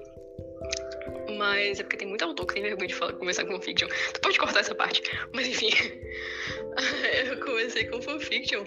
E era. Era uma coisa, sabe? É, criar, criar, criar novos contextos para personagens que não eram meus. E ao mesmo tempo me ver tanto dentro do que eu tava escrevendo. Porque no que eu tava escrevendo, o que valia era, na grande maioria dos casos, a minha regra. As minhas regras eram o que eu tava escrevendo. Então, é, aquele personagem se apaixonar porque eu quisesse que ele se apaixonasse e ele iria reagir da forma que eu queria que ele reagisse às coisas. Eu podia, obviamente, com certo, certa coerência narrativa, podia fazer ele evoluir, tipo, a personalidade dele, fazer ele é, ficar mais fechado, ficar. Enfim, e com isso você meio que se vê num espelho, né? Você, querendo ou não, coloca muito de você quando você está escrevendo. Então, quando você está escrevendo, especialmente em questões de. que você, tipo, pelo menos para mim, eu fui me descobrindo com o tempo. E as coisas que eu estava escrevendo foram mudando conforme eu fui me descobrindo. porque eu percebi que algumas coisas já não me representavam mais e eu precisava falar sobre outras coisas, não só para que outras pessoas pudessem se identificar também, mas para que eu pudesse me ver quando eu escrevesse e para que eu ficasse confortável e feliz lendo aquelas coisas. Então, basicamente é por isso que eu ainda escrevo, sabe? Mesmo porque a vida de escritor independente não é fácil. E às vezes é cansativo, e às vezes, de vez em quando, dá vontade de só jogar tudo pro alto, não fazer mais nada. Só que eu penso que se eu não escrever essas ideias que eu tenho na cabeça, eu não vou conseguir ler em outro lugar, sabe? Eu sei, eu sei que existem ghostwriters e eu sei que outras pessoas podem escrever, mas cada um escreve de um jeito único. Ninguém escreve igual a ninguém. E eu gostaria muito de ver como é que eu poderia fazer essas coisas, sabe? Como é que eu poderia colocar para fora todas essas coisas que eu penso, sinto e vejo e imagino. Então, se eu não fizer, quem vai fazer, sabe? eu quero ler, eu vou lá e eu faço. Se as outras pessoas gostam e se identificam, é só muito, muito feliz para mim, muito feliz mesmo. Mas eu escrevo pra me sentir realizada e poder virar pra, pra minha versão do passado e falar, pronto, tá vendo? Agora tu tem, agora tu pode se ver aqui, agora tu pode, é, sei lá, é normal você passar por essas coisas e tudo isso que tá passando agora vai servir para alguma coisa aqui na frente, sabe? Nem que seja só para você escrever esse livro. Eu não sei, eu me perdi um pouco no que eu tava falando aqui. Bia, é importante Oi. a gente falar que, que a é uma pessoa não binária, então ela se identifica Sim. com qualquer pronome. Sim, isso é muito importante mesmo. É... Mas então, ela, ele, eu, é, trouxe questões muito importantes aí sobre essa coisa de é, como é particular a escrita. Ninguém vai. ela falou Ninguém. Eu escrevo para mim. É. E e é isso. Eu, eu acredito, né, que deva ser isso, deveria ser isso para todas as pessoas que escrevem. Porque assim, é, é, é claro que isso atinge muitas outras pessoas também, né? Mas é a primeira pessoa que precisa ser impactada, é, enfim, e ter o, o efeito daquele, daquela escrita é quem escreveu. Então, assim, que fala maravilhosa. É porque, infelizmente, ainda existem numa sociedade heteronormativa LGBTfóbica que a gente vive, vão existir pessoas, artistas e tal, que eles vão conter, né? Eles vão guardar suas sexualidades, suas vivências e para poder caber no mainstream, para poder ser socialmente aceito. Então, quando ela fala assim, eu escrevo para mim, e eu acho que também é uma coisa que Elisa falou, né, que é, como ela sentia a necessidade de se ver representado, também foi uma forma de se ver. Foi ela mesma escrever as histórias que ela sentia falta que eu também passei por isso, que o Nicolas também passou por isso. Então, passamos, passamos continuamos passando. É, então, quando Cassie fala assim, eu escrevo para mim, é algo que, que toca a todos nós, porque é antes de tudo que a gente gostaria de, de ver escrito, é, o que a gente gostaria, as histórias que a gente gostaria de ver no mundo. Uhum. E, e, eu penso também assim, eu não escrevo literatura fantástica ainda, não escrevo é, essas literaturas que criam mundos, que criam outras, né, que criam todo, todo um, uma, uma, outra realidade. Eu penso que a partir do momento que eu for escrever é, essas literaturas que que, vamos supor, que eu vou criar um mundo fictício, eu quero, eu quero muito fazer, e eu quero fazer de uma forma em que, em que a gente traga outras, outras questões, sabe? Eu não quero hum. escrever hum. uma outra realidade, uma outra sociedade, um outro mundo, e que tenha uns problemas tão básicos, tão ultrapassados. Sim.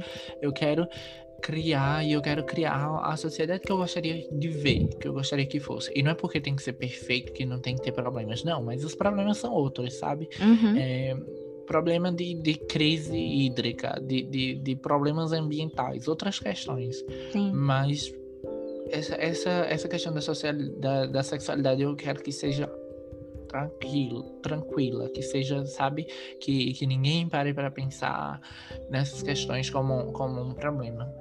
Sim. É... Enfim, tem mais um áudio? Tem, vou colocar aqui. O Felipe, né? É o Felipe esse. Isso. Então, a primeira vez que eu li um livro de literatura com personagens LGBT, nesse caso foi um romance com protagonismo LGBT.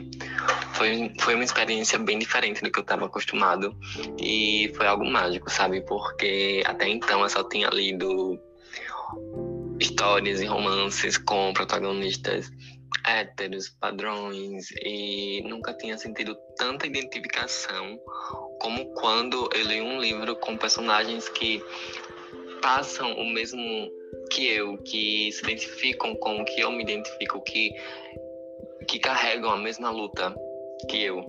E isso é algo único, sabe? E um dos meus objetivos como escritor é justamente esse: causar identificação a quem estiver do outro lado lendo. Para quem estiver lendo, saber que não está só, que essa luta não é apenas sua, mas de todos nós. Isso, ele fala algo que eu até falei, né? Essa questão de que é uma luta de todos, de todas as pessoas. Sim, quando ele fala assim, é, para quem está lendo, saber que não está só, que é uma luta de todos nós se ver representado, é tudo, sabe? Sintetiza tudo. É o que a gente Sim. precisa, é o que a gente quer, é o que eu sentia falta lá na minha adolescência, lá, lá há 10 anos atrás, há 15 anos atrás. E é algo fundamental, se ver representado. É, se enxergar, que é algo que acho que todos nós acabamos falando, né? Se enxergar, se ver no mundo, ver que a gente não está só. É... E a gente tem caminhado, tem caminhado nesse sentido. É, só aqui nesse podcast foram fomos seis escritores, leitores e escritores que têm pautado essas vivências, que têm fortalecido, que entendem a importância de cada vez mais a gente é, escrever sobre. É, não é que a gente. Não é que eu, Ed Rodrigues, por ser um homem gay, precise escrever sempre sobre ser um homem gay. Não é essa a questão. Mas enquanto eu sentir necessidade, eu acho que isso é, vai ser por muito tempo, porque a gente ainda, ainda precisa de muitas narrativas. Eu vou escrever sim, as minhas histórias serão LGBTQIA, sim, e tá tudo bem, e, e que cada vez mais a gente se sinta confortável para colocar essas vivências no papel, para ter esses livros nas nossas estantes, né? Porque é uma discussão que eu vi a, Maria Freitas do Cadê LGBT falando que muitas pessoas, muitos adolescentes, muitos jovens que vivem com seus pais ainda têm receio de ter um livro LGBT na estante, porque Uhum. vai estar ali exposto, né? É, O que É. que seus pais vão pensar, o que que as pessoas vão falar. Então ainda há um medo ver uma coisa tão simples como um livro no estante Pois é. Então que cada vez mais a gente ocupe esses espaços, a gente escreva as nossas histórias, a gente é, se veja no mundo, se veja nessas narrativas. É, acho que fica claro com tantos relatos, com tantos depoimentos. Sim. Depoimentos, cada um singular, mas que também é, tem uma Mas que ligação somam, né? tem uma ligação, sim, somam- somam. Tem uma ligação en- é, entre eles Sim. que são quanto a gente sentiu necessidade de ver essas histórias e que as crianças de hoje, que os adolescentes de hoje não precisem mais passar por, por essa por essa situação, sabe? Já não Uhum. deveria lá atrás, mas se a gente não teve essa, essa chance, se a gente não teve essa oportunidade, que hoje em dia já não aconteça mais. Que a gente, se, se a gente tem um adolescente de 13 anos tentando se entender, enten- entender sua vivência, sua existência, que ele possa se reconhecer na literatura, que ele possa se reconhecer no cinema, que ele possa se reconhecer na, na TV, nas séries, em tudo. E assim, a gente tem muitos escritores independentes escrevendo essas histórias, publicando de formas independentes. A gente já tem é, isso em, em, editoras, mas a gente precisa que mais editoras é, abracem essas histórias. A gente precisa que o mainstream não nos enxerguem apenas como cifra eh, de dinheiro, mas uhum. que entenda a importância de ter pessoas em poder de decisão também, de ter editores, de ter diagramadores, de ter ilustradores, de ter essas pessoas em várias partes do processo Sim. da publicação de um livro, de ter essas pessoas em espaços de tomada de decisão.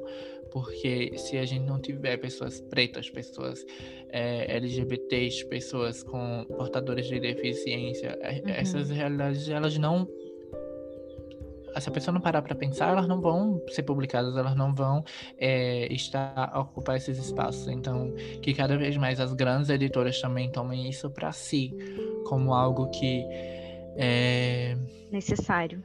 Necessário, né? Que como algo que elas também têm o dever de isso. fomentar. Sim. É isso. Elas tomem a luta para si. É. Não, com certeza é isso. E uma coisa também que eu estava pensando enquanto você estava falando é a questão do, do, da estante dos adolescentes e tudo mais, dos jovens em, no geral. É, porque, assim, não apenas jovens LGBTs é, deveriam ter a literatura LGBT na estante. Então, não é porque você também está lendo um livro LGBT que você vai ser LGBT. Enfim, é aquela coisa, né? Não, é, não passa por, por osmose. Não existe isso. Até uma e... questão de sensibilizar, né? De sensibilização mesmo. Se a gente tem uma criança que, que lê essas vivências, ela não vai ter preconceitos, ela vai entender que, que tá tudo bem. Exato, é isso. De trazer essas vivências cada vez mais, de alguma forma, para aquela criança, para aquele adolescente, para aquela adolescente, para aquelas pessoas, para os jovens, e para naturalizar, independente de orientação, independente de gênero, independente de qualquer coisa, seja para a pessoa é, se identificar ali, se ver representada ali, ou seja para ela é, entender mais, entender melhor, para ela é, não achar e, e que o, o, o, natural é apenas a heteronormatividade, que tem um mundo de, de possibilidades por aí, e de pessoas e de diversidade. A diversidade é uma coisa tão linda e é tão cheia de possibilidades, é tão cheia de, de, de cores e muitas vezes essas pessoas estão perdendo, né? Quando elas Exato. não. Quando elas não é, se abrem para conhecer essas outras vivências, elas estão perdendo de conhecer muita coisa boa. riquíssimas.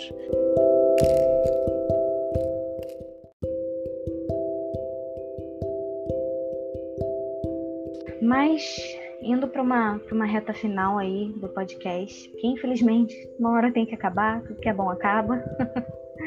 É, mas eu estava aqui pensando sobre a importância que tem também, aqui agora já falando do meu outro projeto, meu projeto literário, que eu tenho com uma outra amiga também, e a gente tem muito esse foco de, de trazer resenhas e dicas e, enfim, sobre livros nacionais, é, sobre livros LGBT, sobre livros de, de autoras mulheres, é, então a gente tem essa preocupação de, de indicar isso para quem está ali lendo. Lógico, a gente também tem as resenhas de, de livros que estão aí na boca do povo, que a gente também gosta de ler, é, livros que são internacionais e tudo mais. É, mas a gente tem uma preocupação muito grande e a gente conheceu vários autores e autoras dessa forma, é, porque a gente leu e resenhou e a pessoa entrou em contato com a gente, assim como foi com você, né? Que, que gostou da resenha e tudo mais, e foi assim que a gente começou o contato.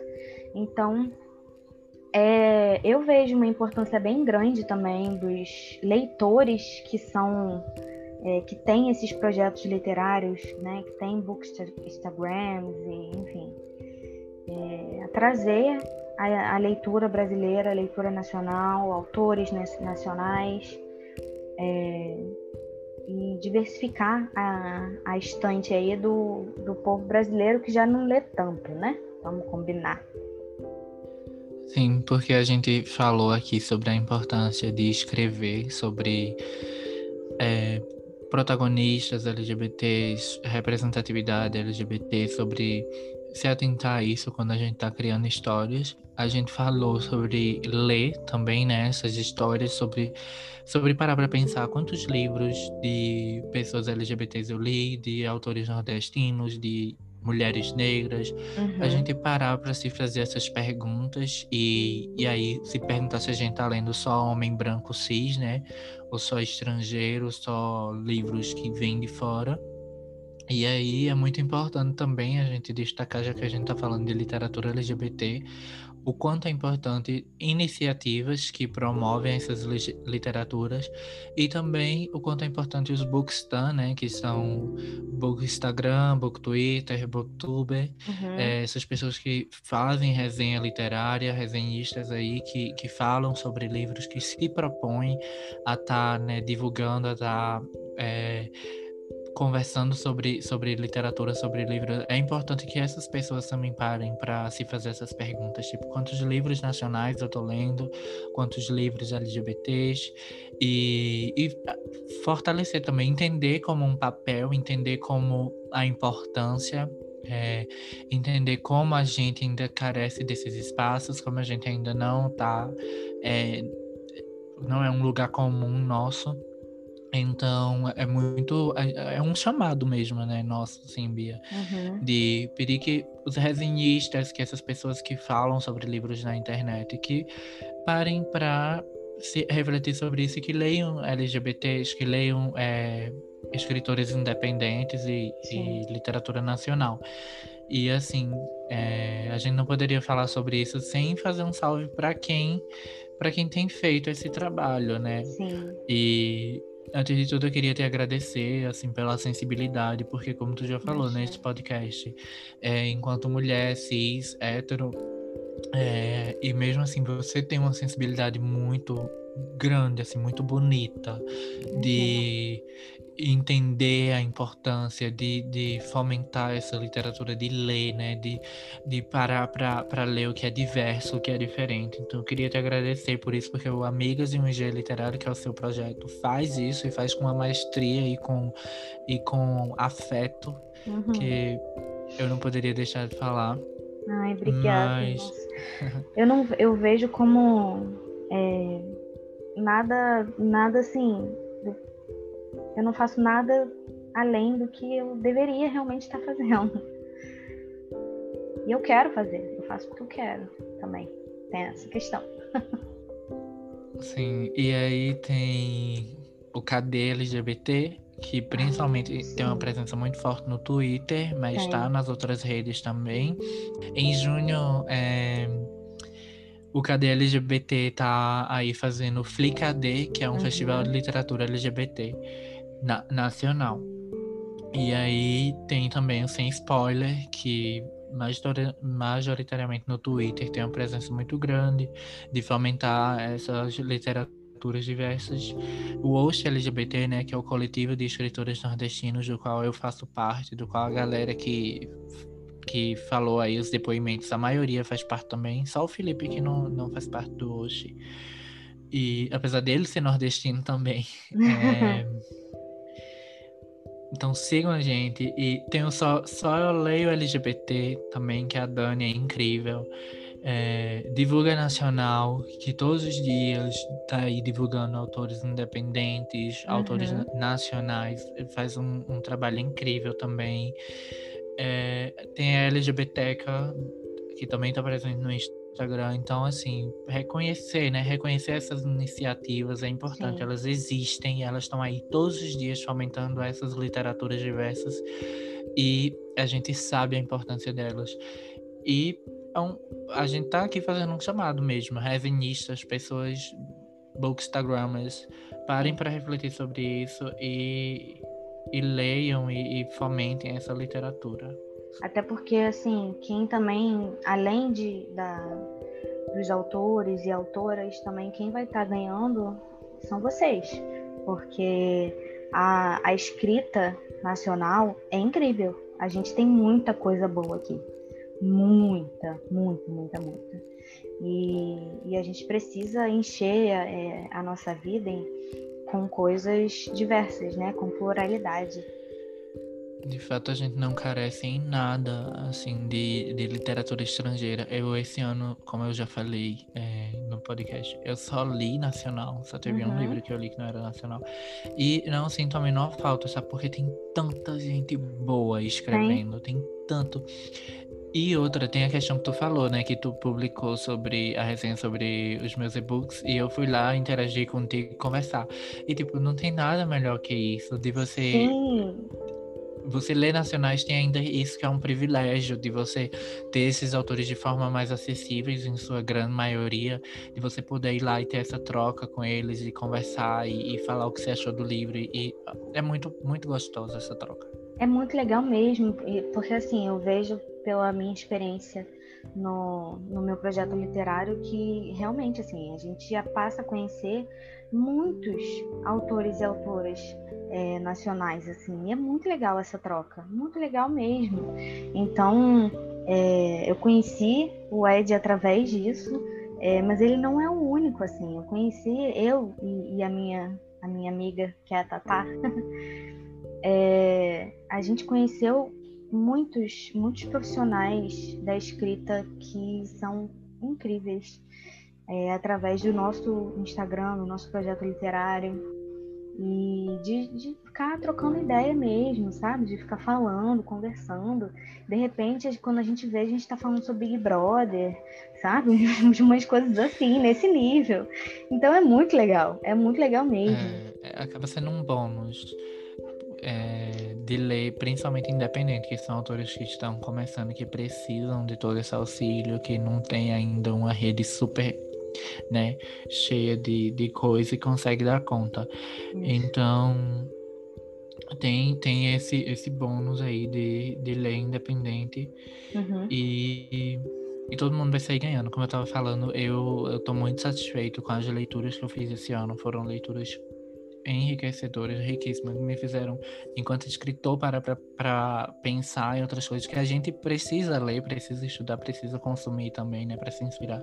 Sim. Mas enquanto leitor, assim, estou muito satisfeito. Não tem, não temos nada é, a perder, assim, em relação, não temos nada a, abaixo de, de literaturas de outros lugares, muito não pelo mesmo. contrário. Não Nossa, fica devendo em é nada. É muito muito, muito rica. E, é, enfim, é, eu queria agradecer é, a sua participação, mas primeiro também a participação de todas as pessoas que, que foram generosas o suficiente para trazer, para fazer o relato e os relatos que a gente trouxe aqui, que o Ed, né, proporcionou, na verdade, mas que que enriqueceu tanto esse, esse, essa conversa.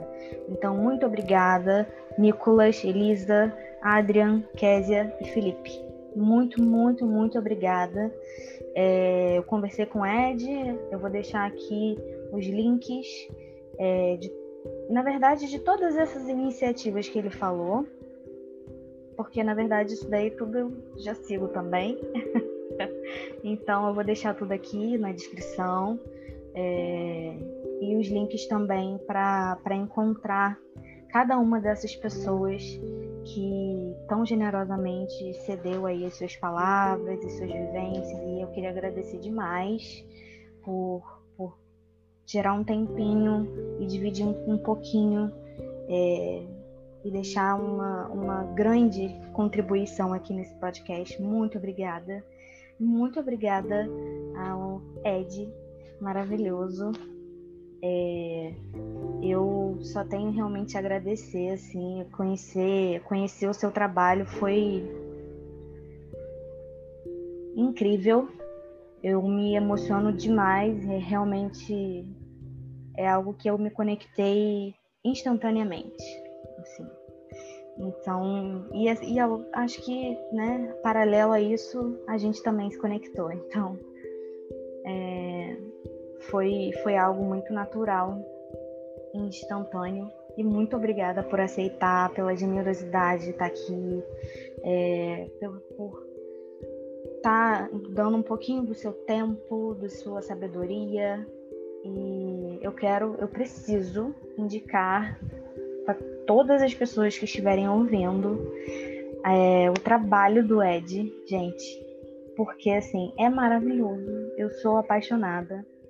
O é, Amor que acalma como o mar.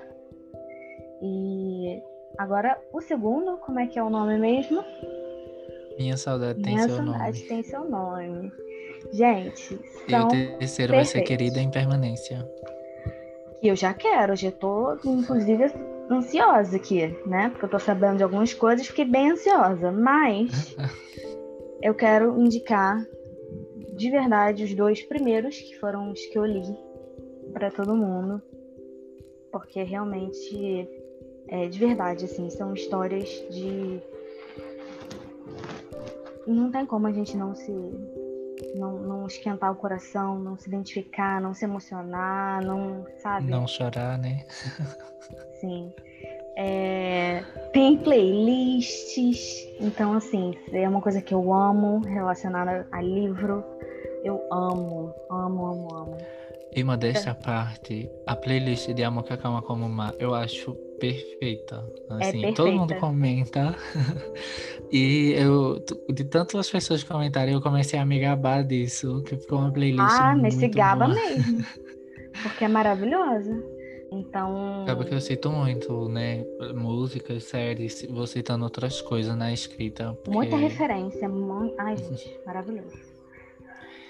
Obrigado, Bia, pela indicação. Obrigado pelas palavras, por tanto afeto, por tanto carinho. Eu que sou grato.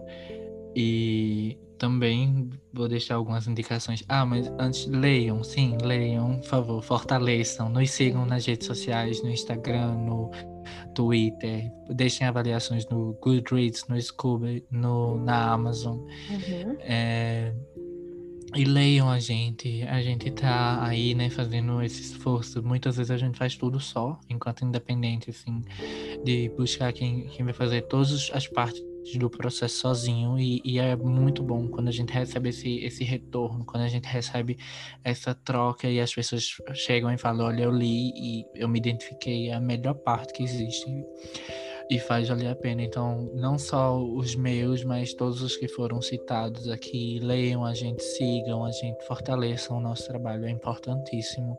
Enquanto escritor independente no Brasil, a gente carece muito que os leitores entendam essa a importância mesmo de compartilhar o que a gente está publicando, de deixar avaliação, de indicar para outras pessoas. A gente depende muito desse boca a boca e desse Uhum. apoio de vocês.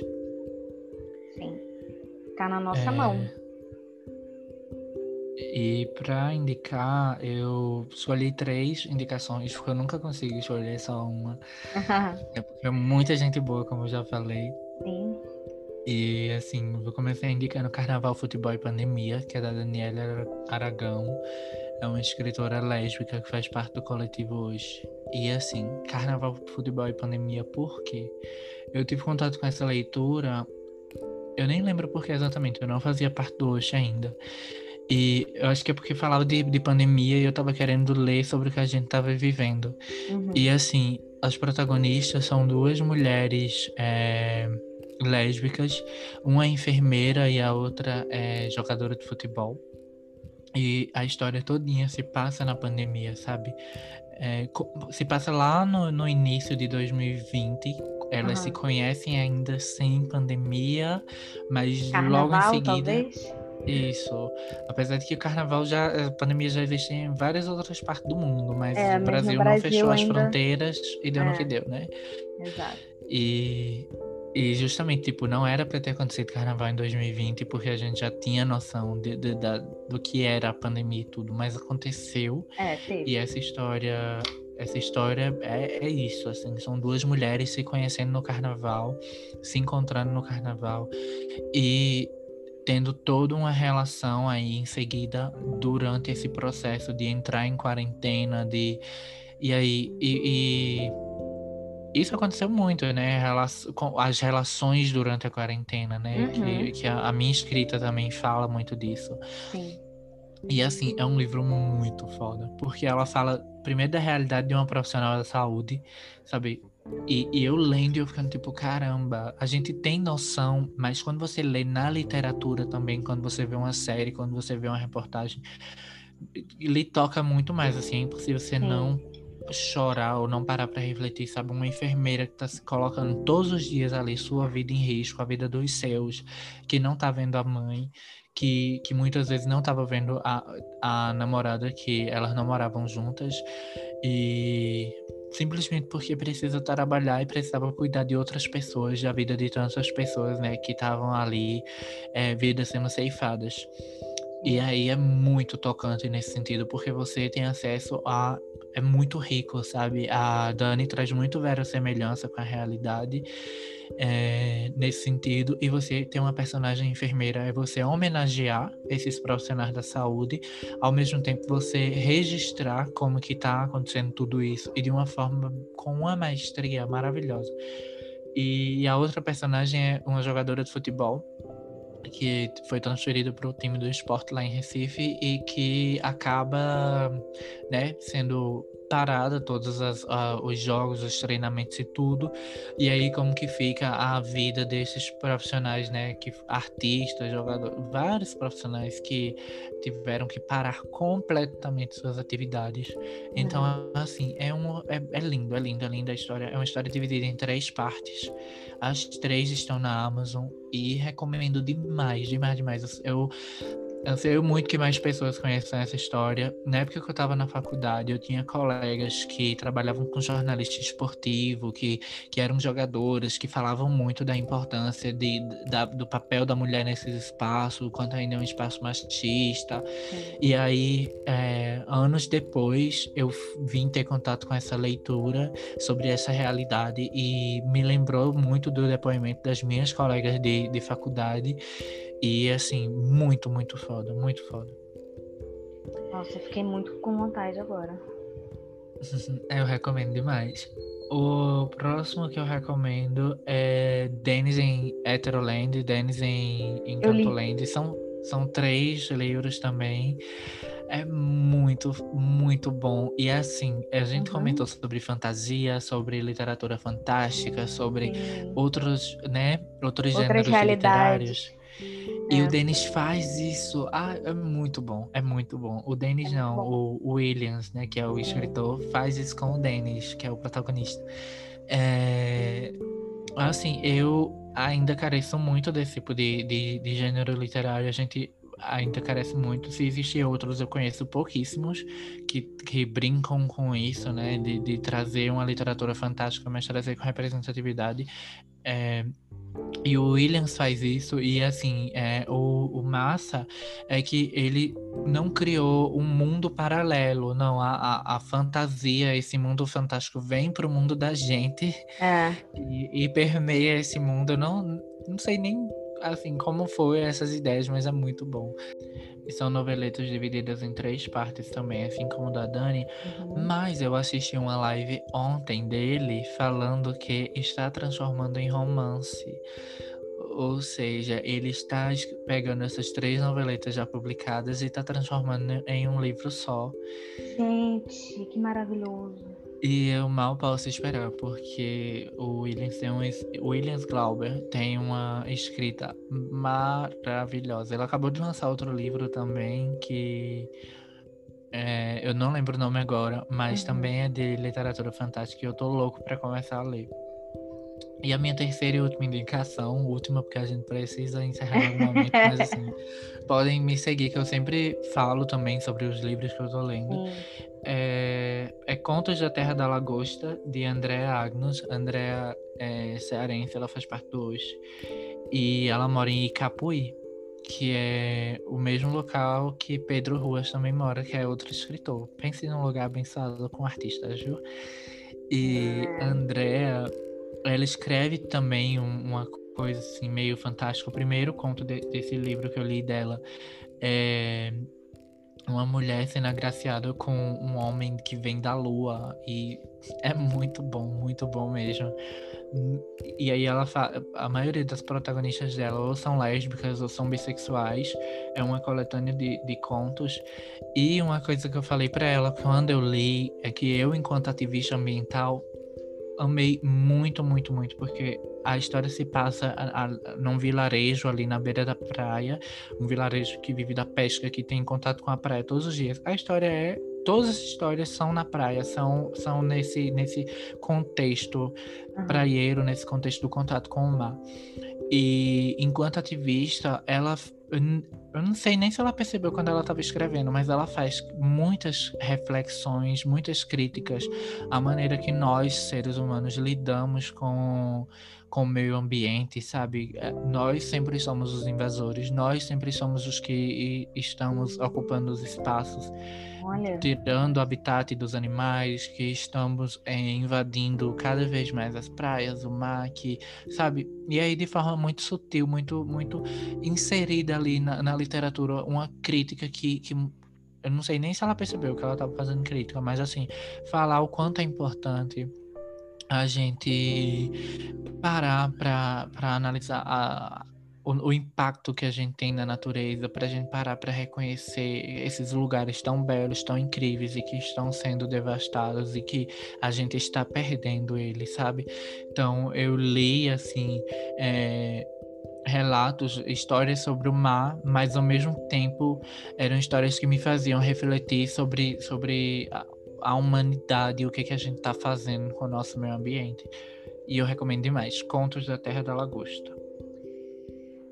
Então é isso, gente. A gente fica por aqui com esses relatos incríveis, com esse convidado maravilhoso. Muito obrigada mais uma vez, Ed. E agradecer também em nome do Projeto Naves, em nome da Camille. Uma coisa que eu queria falar, Bia, que me veio à mente, é que eu queria que a gente. Eu escrevo para o portal Nation Pop, né? Que ah, de vez em quando eu faço eu faço alguma matéria lá ou, ou, sobre algum livro e eu queria propor em fazer uma matéria sobre esse episódio do podcast para lá, sabe? Pra gente transcrever aí a nossa conversa, pra gente levar um pouco para lá. Bora. Eu acho que vai ser muito interessante. Então, já deixo aqui o convite é, desse episódio virar um, um, uma matéria mesmo no Olha. Nation Pop, a gente transformar isso no né, levar todas essas indicações e, e esses relatos e, um pouquinho do que a gente falou, porque a gente falou bastante, não dá para colocar tudo, mas um pouquinho eu quero é, transformar no, no, no, numa matéria no Nation Pop. Ai, que legal, adorei. Amei o convite, muito obrigada. E já está aceito. Então, vamos fazer. Então, assim, é isso. Muito, muito, muito obrigada. É, foi muito especial, amei muito. E já quero mais. Essa, essas colaborações que só crescem, né? Que começaram lá na primeira resenha e é. que, que bom. É, queria agradecer também, agradecer a você pelo convite, pelo, pelo carinho de sempre. E agradecer aos ouvintes também por estarem ouvindo até aqui, porque a gente conversou bastante, bastante Sim. mesmo. E Agradecer também a galera que contribuiu com depoimentos e agradecer ao Projeto Nave. Muito obrigado, muito obrigado, muito obrigado. E espero que vocês tenham gostado. Nos sigam, sigam a minha, a Bia, a Nave, todo mundo. E, e é isso. É, espero que a gente tenha contribuído um pouco né, para esse debate que é tão importante, que é tão Sim. necessário e que a gente sempre tenta tá, tá trazendo a importância disso e eu acho que, que eu, esse episódio a gente fez o que, o que a gente conseguiu, né, assim, dentro das nossas limitações, Sim. mas eu espero que vocês tenham gostado, que vocês tenham refletido, que vocês levem isso para a vida de vocês. E um cheiro, Sim. Bia, muito obrigado. Um cheiro também. Muito obrigada, muito obrigada a todo mundo que está ouvindo a gente até aqui, até agora. É, a, quem, a quem é. a quem nos segue e E essa aqui é mais uma, é uma pequena né, tentativa, mas a gente vai continuar tentando o tempo todo falar sobre coisas importantes, falar sobre o que precisa ser falado e a gente está aqui para isso. Então, é, a gente, o Naves, o Ed, e eu vou, vou colocar tudo, todos os, os, todas as informações nas descrições em todos os lugares que esse podcast vai lá. Então, vocês fiquem aí com bastante material. é, então, assim, disso vocês não podem reclamar, porque vocês vão estar com bastante coisa aí. E realmente nós também do Naves, eu e a Camila, eu posso falar por ela. A gente espera que vocês gostem. E se alguém tiver alguma coisa a acrescentar, se alguém tiver mais indicações, é, sugestões, a gente está aqui, o Ed também. Então é só falar com a gente, é só chamar. E é isso, gente. A gente se vê no próximo podcast. Até uma próxima. Até, Ed. Obrigada. Tchau, tchau. Tchau.